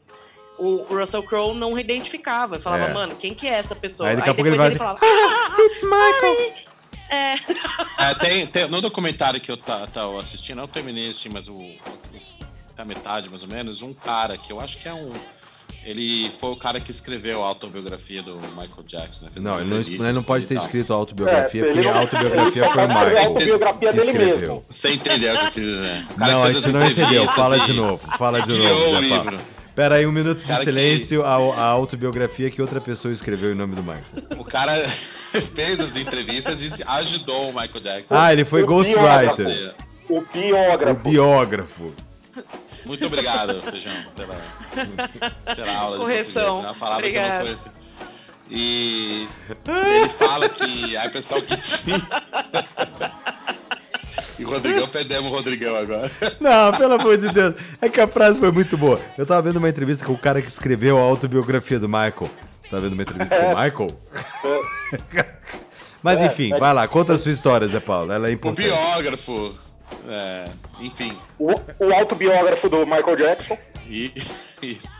Ele diz na entrevista que o Michael Jackson ah, falava que ele é, queria ter 12 anos de novo. E que ele tinha muita saudade dessa época da vida dele. Então, meio que por isso que ele nunca saiu desse loop aí, criou as casas que ele tinha, passava o trote com 45 anos na cara, esse tipo de coisa. É, porque vamos lá, 91, quando ele lançou Dangerous, de quando é o Michael? Qual é a data de nascimento dele? 68? Não. É, Se ele entrou em com 30 e 65 pouco. no Jackson 5, não pode Não, ser. 58. Ele, ele morreu exatamente com 50. Então, Ele tinha a idade da Madonna. A idade da Madonna. É, E a idade Cara. do Prince, como eu já citei, É, os três eles eram- no mesmo ano. mesmo momento. cara, que geração, hein? O ano de 58 deve estar orgulhoso nos Estados Unidos, pelo Pois é. menos. Mas enfim, Do- dois puta artistas e um pedófilo. é. Dá pra balancear, né? Ah, Mas eu acho que, aí. sacanagem. É. Dangerous, acho que todo mundo aqui concorda que foi o último grande disco do, do, do Michael, né? Uma pena, porque certamente ele podia ter, ter tido uma carreira muito mais extensa nesse sentido. É, depois de Dangerous, ele fez Blood in the Dance Floor e mais alguma outra bobagem qualquer. Mas. Aí foi, foi ficando. Tava bem ruim já. Não, tava, tava, tava. Não vale nem mencionar. Aí, de novo, o Michael começa a ficar famoso mais pelas polêmicas e pela excentricidade dele, é, porque aí tem a história inteira dele tendo relacionamento com a, com a enfermeira dele, né? Que vira a mãe dos filhos, que é mais ou menos como a É, história do Gugu, último- né? Horror, eu acho que o último momento do Michael, na verdade, depois do lançamento do Dangerous, foi o show do Super Bowl, que foi em 93. Isso. Aí ali deu aquela consolidada, mas ao mesmo tempo é o Que, começo aliás, do fim. dizem as más línguas que é o primeiro show do Super Bowl que foi conhecida e reconhecidamente feito com playback. Será que só Ah, esse? Cara, diz Ah, que não. a- até então O não, Super não, Bowl- não tinha playback. Até então O não Super tinha Bowl, playback. ele é gravado ao vivo. Se é que eles gravam no estádio antes. É, eles e gravam, eles gravam no estádio e só a voz é. Só a voz é ao vivo mesmo. Só a voz é ao vivo. Tanto que no, no do Red Hot Chili Peppers dá pra você ver, os caras tão. Os caras tão sem cabo, velho. Estão sem Os caras cabo. tão sem cabo, sem Microfone aqui, né? O microfone no, no ombro. Não, o microfone, o microfone funciona. é Aquela é bateria ao do. Chacrinha, né? Que é um prato de condução É, e uma caixa. isso. É que pela Ah, é. estrutura, pela estrutura que eles fazem e o tempo que tem, não tem como ser Ah, não tem. ligado. Super ao né? vivo, é. Não tem. Mas eles gravam o Mas dia, enfim, o dia de novo, vamos voltar para aqui para o Michael. O último momento dele, o grande show do Super Bowl em 93. E dali pra frente, galera, é só. É, é downhill total, né? Ah, é só desgraça. Começa a vazar mais história de, de, de abuso. Aí ele vai lá e casa com a filha do Presley. Ah, é verdade, ele casou com a, com a Lisa mãe, Marie, é, né? Com a Lisa Marie, dá um beijo nela no MTV Awards, que foi um dos beijos mais Mas isso- constrangedores que eu já vi na E, vida. sem dúvida, nenhum dos Nossa, dois sabia velho. o que estava fazendo ali, né? Claramente verdade, eles precisavam de coaching. Beijando o nariz, quase, meu, queixo. Ah, é horrível aquilo, pelo amor de Deus. Nossa, Cara, já- e ele namorou a Brooke Shields também, né? amigo com mais vontade, velho. Eu não- E o Michael teve uma época que ele namorou a Brooke Shields também, não foi isso? Sim, sim. Sim, ele pegou. Bom, teoricamente, agora, a história nova, momento Mama Brusqueta, né? Momento mais recente que a gente teve aqui foi agora no, na biografia da Xuxa. Que ela falou Ah, que ele que, o pediu Michael. Jackson. É, ele pediu pra ter um filho. Pediu pra ter um filho com a Xuxa. E a Xuxa avisou isso agora. E a Xuxa não quis. Aí, não- eu, Eu, ia fazer uma piada tão ruim, ponto. cara. Eu ia fazer uma piada que eu ia ser expulso desse programa, cara. Eu ia ser expulso da minha cara. poupe. Eu não vou fazer. É, evita. Eu, eu pensei na piada, cara, mas eu não fiz. Bom, ainda bem. Ah, deixa. Mas enfim, é, cara, e aí vem a história dos filhos dele, que. E aí a coisa vai degringolando, começam as primeiras acusações sérias de, de pedofilia, né? É, com testemunhos realmente das vítimas e tal. E ele É, vai. tem- tem- ele vai calando tem- a boca de todo mundo. lá em- na Terra do Nunca, lá. É, e ele vai calando a boca de aí- todo mundo, fazendo um acordo atrás do outro, que só faz ele parecer mais culpado, né? Não, e aí ele lança o History, né? Que é aquela pegada meio rei total.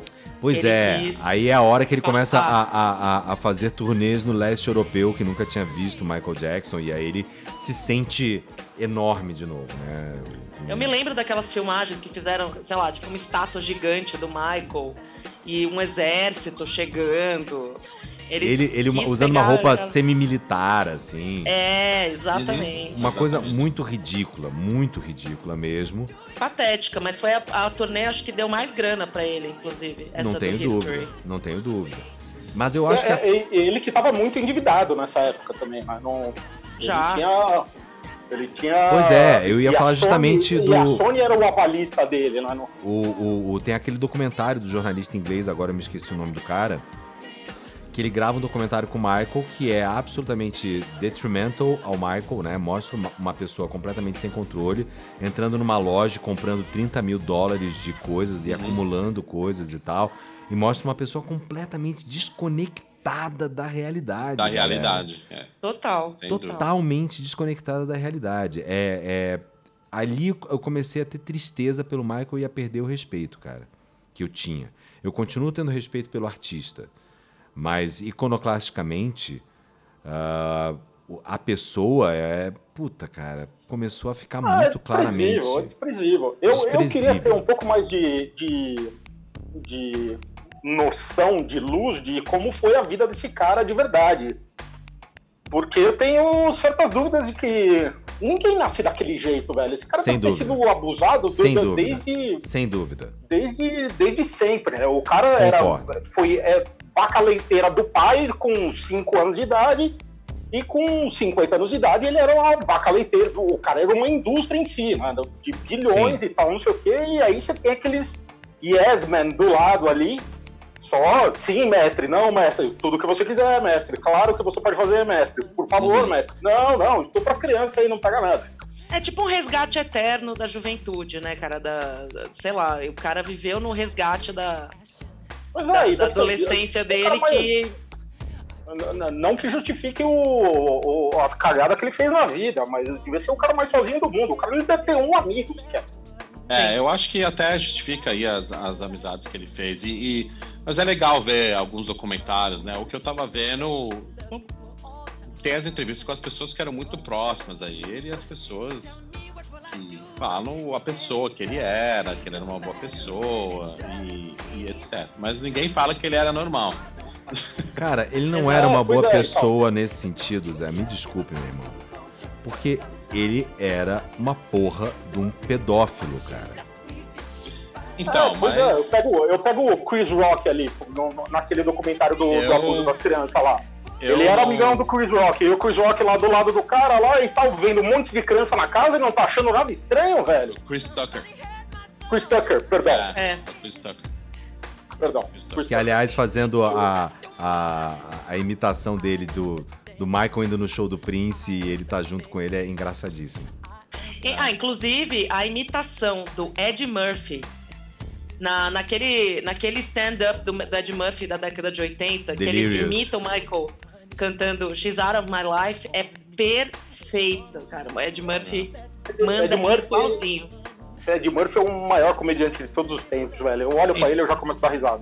Então, eu ia fazer essa pergunta. Pelo jeito, to- vocês todos acham que ele realmente, efetivamente. Não é achar. Não é achar, Zé. Não, tô documentado. perguntando, porque Eu, eu não estudei o assunto. Pega- pega no- Polêmica! Não, pega, pe- na, na HBO tem o documentário em duas partes. Não. Ah, então, eu não vi esse documentário ainda. Tem o documentário sobre. Finding Neverland. Exatamente, cara, sobre as crianças que iam pra Neverland, cara. E o depoimento delas é, é terrível. É É, terrível. mas é, meu, é, tirem as crianças da sala. É, É, pesadíssimo, velho. é não vê de noite, não vê de noite, é O- horrível. o- o- não só o abuso sexual, mas o abuso psicológico que ele fazia com essas crianças. E, e- e, assim, é pra você ficar realmente ah, puto da cara com o Michael, puto da cara com o pai dessas crianças, com os pais, né? É, com os pais, eu, eu fiquei muito Deixavam os pais. essas crianças participar disso, e aí, quando descobriam, eh, elas não achavam nada estranho. Aí, quando achavam alguma coisa estranha, a coisa já tava num nível de bizarrice. Não, e os pais estavam sempre perto. Não era uma coisa. Exato. Depois É. começou a dar uma evoluída, assim e tal. Mas no começo, os pais estavam sempre perto. É Cara, verdade, os pais dormiam lá na terra. É, exatamente. Ele, os pais dormiam na terra do nunca e deixavam o moleque dormir no quarto do Michael Jackson. Vai tomar no seu cu, vai tomar campeão. no seu cu, exatamente. É, eu não assisti nenhum, nem nada desse documentário, né? Bom, nesse momento, terminando essa nota de polêmica no Tijuana Connection, a gente vai mandar mais uma das várias, é, dos vários duetos que Michael Jackson fez é, e que não estão em discos deles. A gente já tocou Say Say Say, a gente tocou State of Shock e eu quero mandar aquele que eu acho que é a melhor participação ah, do Michael Jackson em música de outros, que é quando ele grava com Rockwell Somebody's Watching Me. Muito boa. Essa Yeah. música é maravilhosa. Então a gente manda essa e a gente volta para o último bloco uh, do ano do Tijuana Connection, falando de Michael Jackson e fazendo a justa homenagem. A gente já fala um pouco mais sobre isso no próximo bloco. Agora a gente vai de Somebody's Watching Me. Este é o Tijuana Connection Michael Jackson.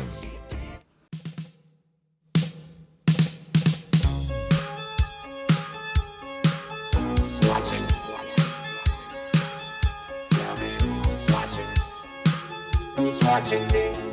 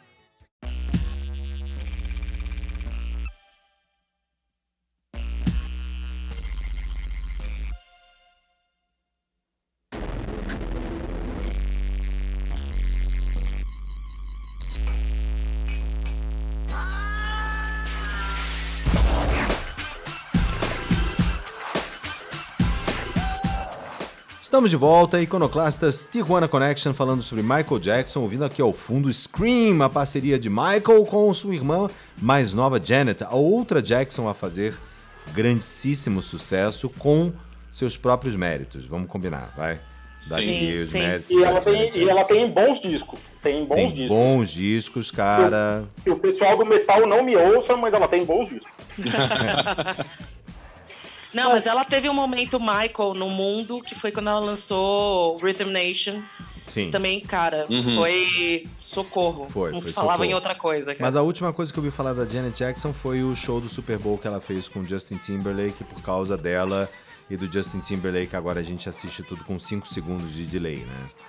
Exatamente. Ah, o, o do Wardrobe, wardrobe Malfunction. É, wardrobe malfunction. Você pega e, arra- e arranca o negócio e ele sai na sua mão. Que coisa é essa? Momento Rock Your Como é que era? Era Rock Your Body, Era não Rock Your Body. I wanna É. have you naked by the end of this song. É. Pá! Era exatamente Aí. Foi sem querer. Ups, sorry. É, por acaso eu tava com uma estrelinha no meu mamilo. É, por um eu- acaso. Eu faço isso sempre. Eu sempre saio de Eu casa com sempre tô estrelas com a estrelinha. É lógico. Você é uma mulher prevenida, né? Exatamente. Vamos lá, galera. Ah, apesar de tudo, ahn, apesar de todas as polêmicas que acabaram fazendo parte das últimas duas décadas de vida do, do Michael, aí duas décadas não, né? Uma década e- e- e um pouquinho de vida dele. Eu me lembro quando o Michael morreu, é, eu parei. Quando o Tom Jobim morreu e quando o Michael morreu, eu recebi a notícia, eu parei e falei, caraca, agora mudou alguma coisa. Eu acho que. E quando o Prince morreu, foi diferente. Também, quando o é. Prince morreu, eu fiquei triste. Triste, triste. É. Quando o Michael morreu, eu falei, caramba, foi o fim de uma era. Eu fiquei em choque. Eu fiquei em choque. É, mas eu Michael. acho, eu acho, eu tenho a seguinte teoria. Vamos ver se vocês concordam. A, a melhor coisa que aconteceu para o Michael como artista foi o Michael ter morrido. Porque Hum, Concordo. ele estava ele tava se preparando para fazer aqueles shows todos que iam começar lá na O2 Arena e ele tinha finalmente 50 achado shows em é, nove meses. é, ele tinha finalmente O- conseguido alguém que financiasse. né? Exato. Mas ele ia ser o cara vivendo dos sucessos passados dele. A gente ia acabar Uhum. vendo o processo de Elvis preslação dele. Né? Ia Sim, ser talvez isso. as pessoas não iam achar legal porque ele não tava na melhor das formas dele. Ele não, Não. ia mandar aqueles shows que, Não. ele, que as pessoas acostumaram a ver. Né? Ele já não tinha nem voz e nem estrutura É. Nem- física pra Não aguentar. tinha mais como dançar daquele jeito, ele já estava extremamente dependente de drogas. E é interessante, né? Porque ele acabou morrendo pelas mesmas drogas que o Prince morreu, né? Uhum. Exato. É. Propofol, Cara, deve ser bom esse negócio aí. Propofol, cara, eu já fiz exame, como é que chama? Endoscopia. Os caras me deram Propofol. Cara, em 30 segundos você vai embora, você já apaga. Eu fiquei imaginando o cara tendo que tomar aquilo pra dormir. Eu falei, nossa senhora, o cara Doideira. realmente tava zoado. É. Doideira muito grande. Mas enfim, Michael Jackson morreu, o legado dele está aí e é inquestionável que ele reinou sobre o pop durante duas décadas e meia, três décadas quase, né? Se a gente pegar desde do, do, do- do Jackson 5, The Jacksons, a carreira solo dele até o Dangerous, o que ele fazia virava notícia, os shows dele eram lotados, aonde ele ia ele gerava é, aglomeração e, e pessoas que queriam vê-lo e ele representava alguma coisa.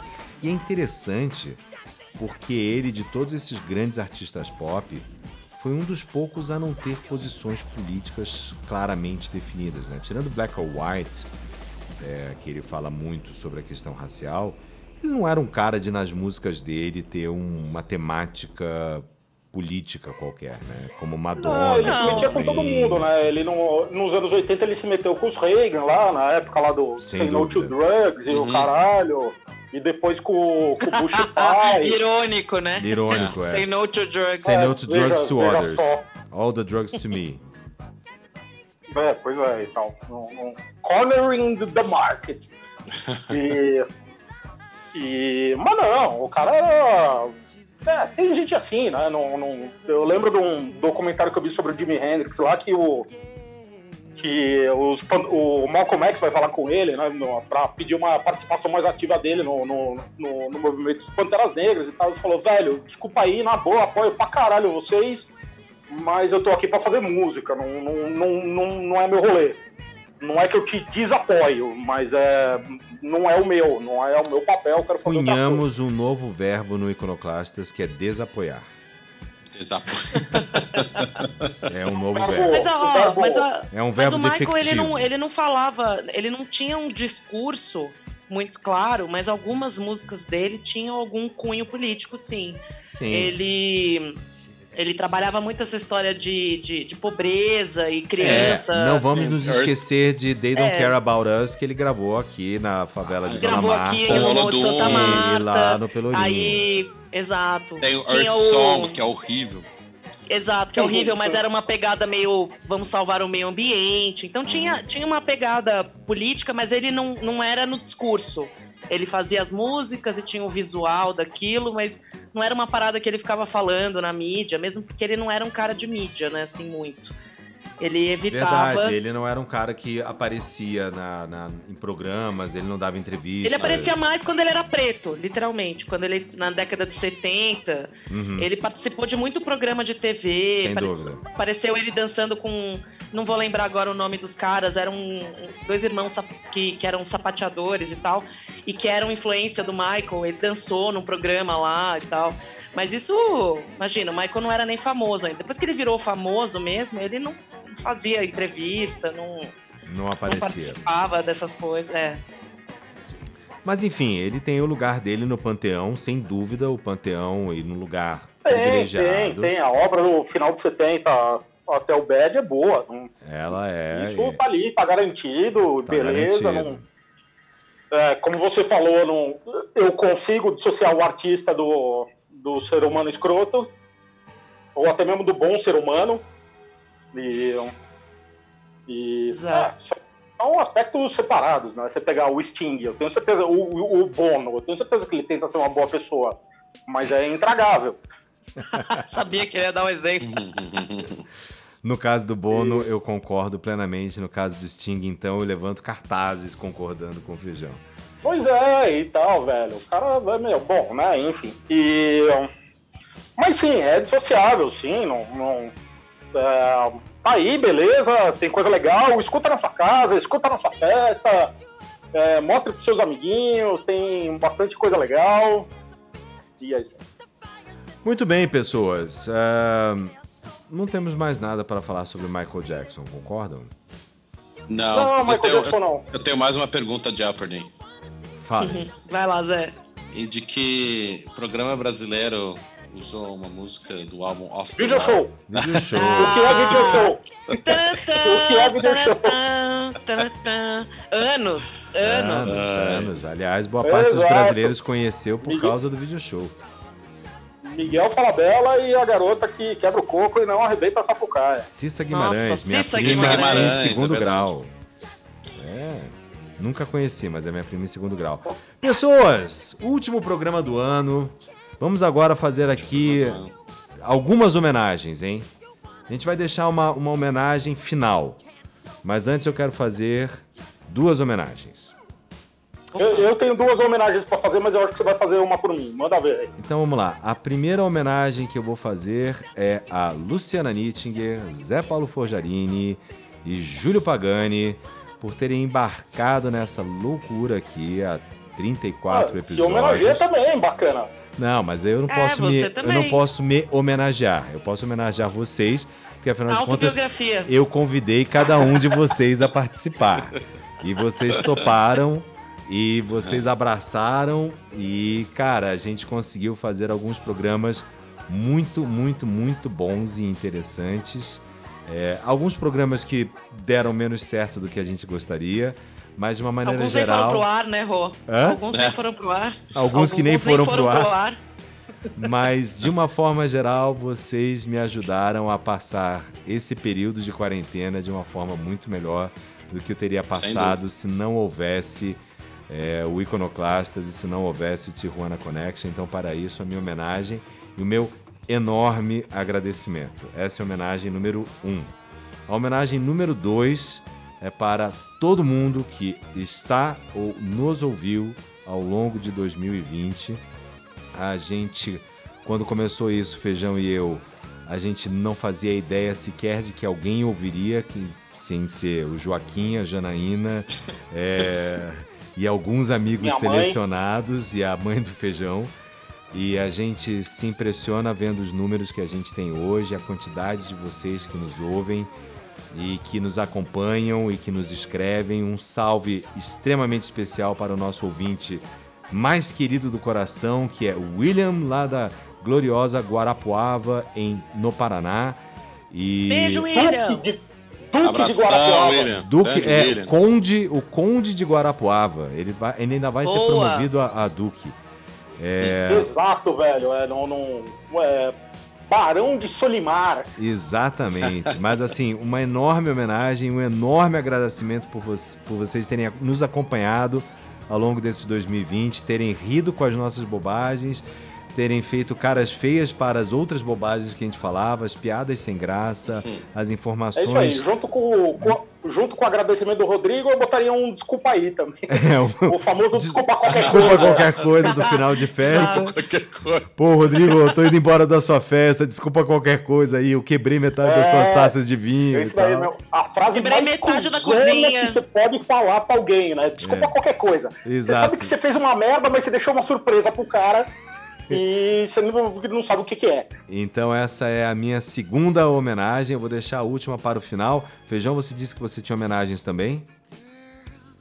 Eu tenho homenagens póstumas da semana aqui, que É, Dois uma, uma vai ser a que a gente vai fazer no final.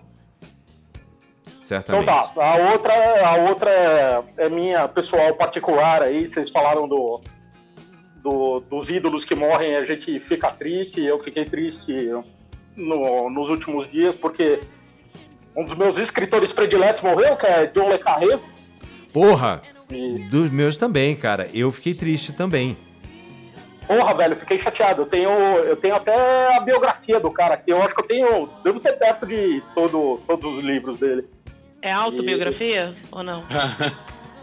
É, é auto, auto, autobiografia, porque foi ele mesmo que fez. E ele mesmo escreveu. Não precisou de um É, biógrafo. então. Então é auto-auto. Ele foi o próprio biógrafo dele. Isso. Ele foi o próprio autobiógrafo dele. E. Cara, se você E- nunca. Se você que está nos ouvindo não sabe de quem nós estamos falando, o filme Jardineiro Fiel, que você já viu, é baseado no livro dele. O filme é, O Espião que Sabia Demais. É, o Espião que Sabia Demais, Tinker. Milênio. é, o, é o Tinker Ah. Taylor Soldier Sailor Spy. Boy. É. É, eu não lembro do seu. do- do- aliás, esse. filme é maravilhoso. é- é esse- esses livros dele são, são incríveis e o, e o filme tá muito bom também. Bom, enfim, Eu- John Le Carré foi o maior escritor de, de livros sobre espionagem, sobre é, essa vida de serviços secretos, de agências secretas. E os heróis que ele construía no- nos livros dele não tinham nada a ver com os James Bond da vida real, da- do, do- do- Nada, cinema. Eles o eram. Smiley, velho. Era, ele era gordo, ele era pouco atraente, ele era um burocrata, mas ele. Fumante, burocrata, enrolado, todo fudido. mentiroso. Era um... É. Mas enfim, vale a pena ler os livros do John Le Carré, porque é- são livros fantásticos e realmente transportam a gente. Mais alguma E a coisa, última, Feijão? A última homenagem que é a nossa homenagem, né? Que é, Aquela que a gente vai fazer Paulinho, ao final agora. Então, Ao ah, Lu- final. Lulu Balangandãs, você tem alguma coisa para dizer nesse último episódio do, do ano? Olha, eu queria agradecer vocês, é, a companhia nesse período todo, que realmente foi, como o Rô falou, muito agradável e deu uma amenizada nesse sentimento de quarentena e, né, tipo, longe do convívio social, mas eu, eu sinto que eu tô perto de, de pessoas muito legais toda semana e isso vai dando um, um boost pra gente seguir aí, achando que tudo vai melhorar, mesmo estando no Brasil, É. com o Bolsonaro como presidente. Mas é, queria agradecer a vocês pela companhia, foi muito agradável até hoje. Espero que a gente consiga aí seguir com, com o programa e Desculpa Obrigada, qualquer coisa. gente. E desculpa qualquer desculpa coisa. qualquer coisa. Desculpa não, não qualquer desculpo, não desculpo não, cara. Não me arrependo de nada do que eu falei. E todo Você não se arrepende nem do eu não Pure Sense? Se não gostou, vai tomar no cu. Você tem É certeza É, que nem e do é isso Pure aí, cara. Sense Essa é a você se origem do arrepende? iconoclastas, do tipo fuck you all, cara. Pensa A bem. questão é, Tá bom. a questão é o que é o que eu acho é o que eu acho e pronto, acabou. Obrigada por, sei lá, ouvirem. Muito bem. Zé Paulo Forjarini, você, suas palavras para esse final de ano.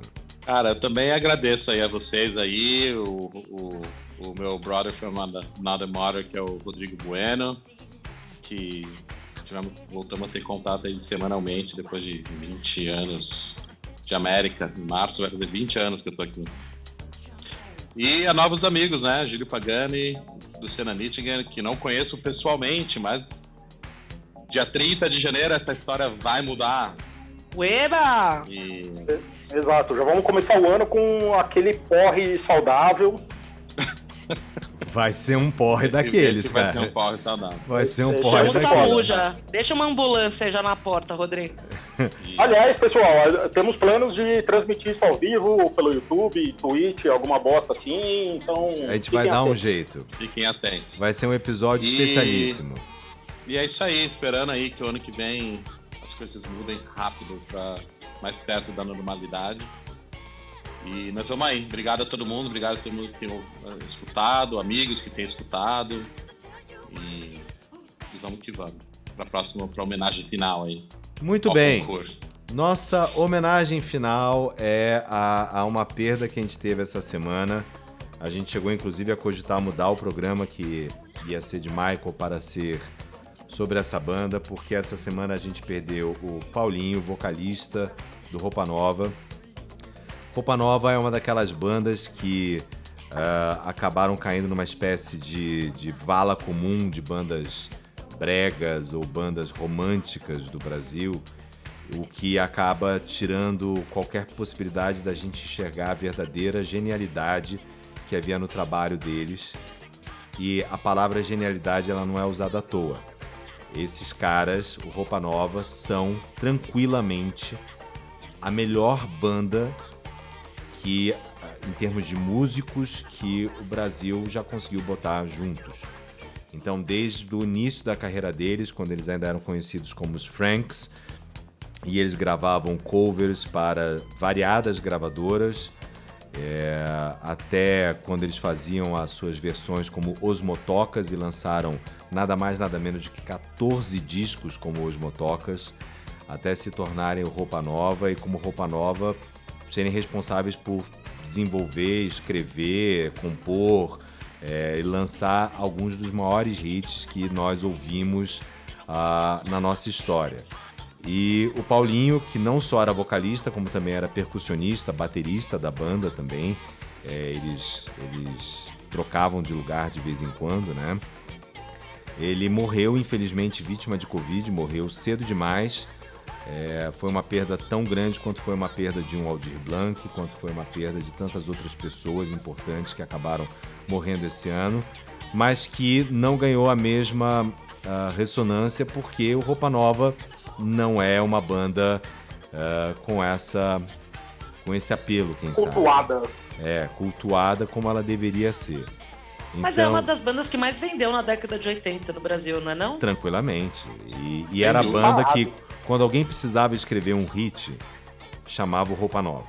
Ou chamava o ou Roupa Nova. De preferência, Tem- o Roupa tem- Nova. Tem novela, é, tem novela nova. Preciso de um, preciso de um tema. Preciso de um Roupa tema. nova. É, roupa nova. Assim, a gente ainda vai fazer um programa sobre a novela e sobre temas de novelas, porque é um assunto que tenho certeza que todos nós aqui amamos e que os nossos ouvintes também. E, e quando a gente fizer esse programa, a gente vai tocar roupa nova pra caramba. Porque não Sem tem dúvida. como escapar.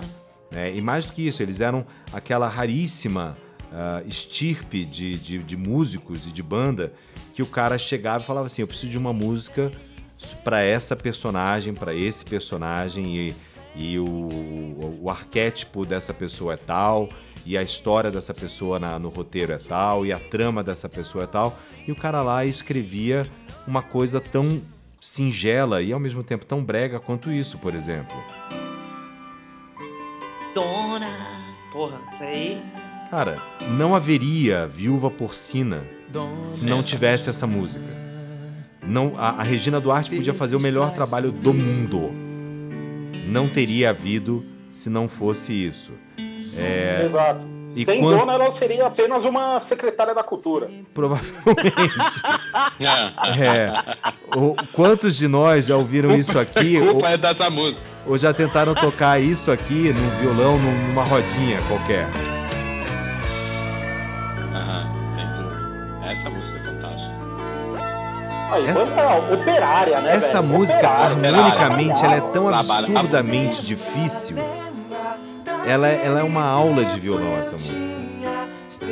E de vocal, né? E de harmonia vocal. Pelo amor de É, Deus. de, de- de melodia vocal, não, fudido.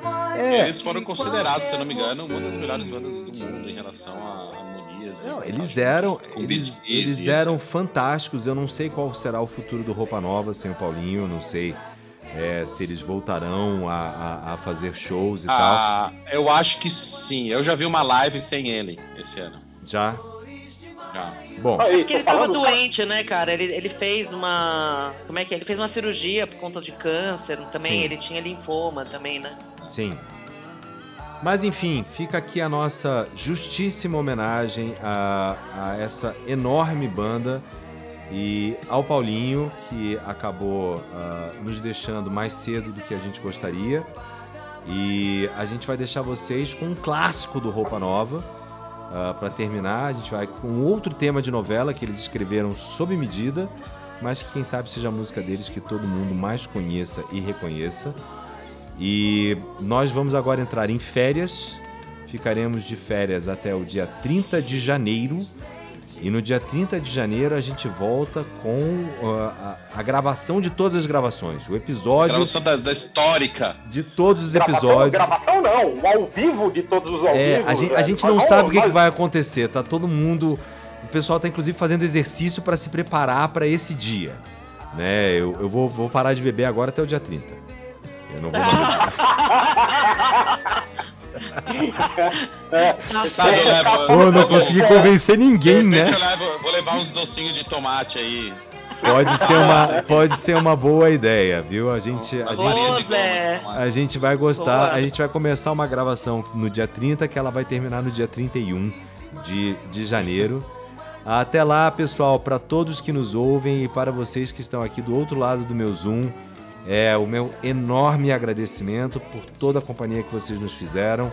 Um excelente Natal, ah, um maravilhoso final de ano, ah, com muita saúde, com muita paz para todos vocês e para a família de vocês.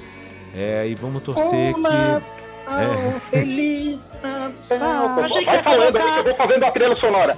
É, eu achei que ia rolar uma Simone, não, não Não, não, Simone não Então- pode. Só quando, só Então é quando a Natal? Simone. Não É, só quando a rolar? Simone bater as botas. Mas. Ou Roberto Carlos. É. Descongelaram ele pro final de ano? Mas vamos torcer aqui todo mundo junto para que 2021 a gente tenha um ano um pouco mais auspicioso do que foi 2020, apesar da existência do Iconoclastas só ter acontecido porque a gente acabou ficando todo mundo trancado em casa. Então algum saldo positivo, pelo menos nós quatro temos disso aqui. Pessoal, fiquem em casa, fiquem bem, não se esqueçam que o bicho está aí e ele não vai embora tão cedo. Para todo mundo, um enorme beijo, um enorme abraço, muito obrigado e até 2021, galera. Beijo, tchau!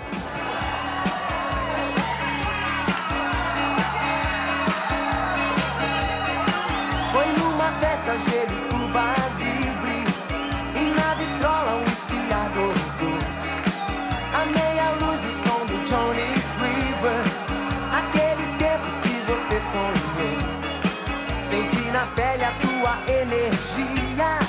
Quando peguei de leve a tua mão A noite inteira passa num segundo. O tempo voa mais do que a canção. Quase no fim da festa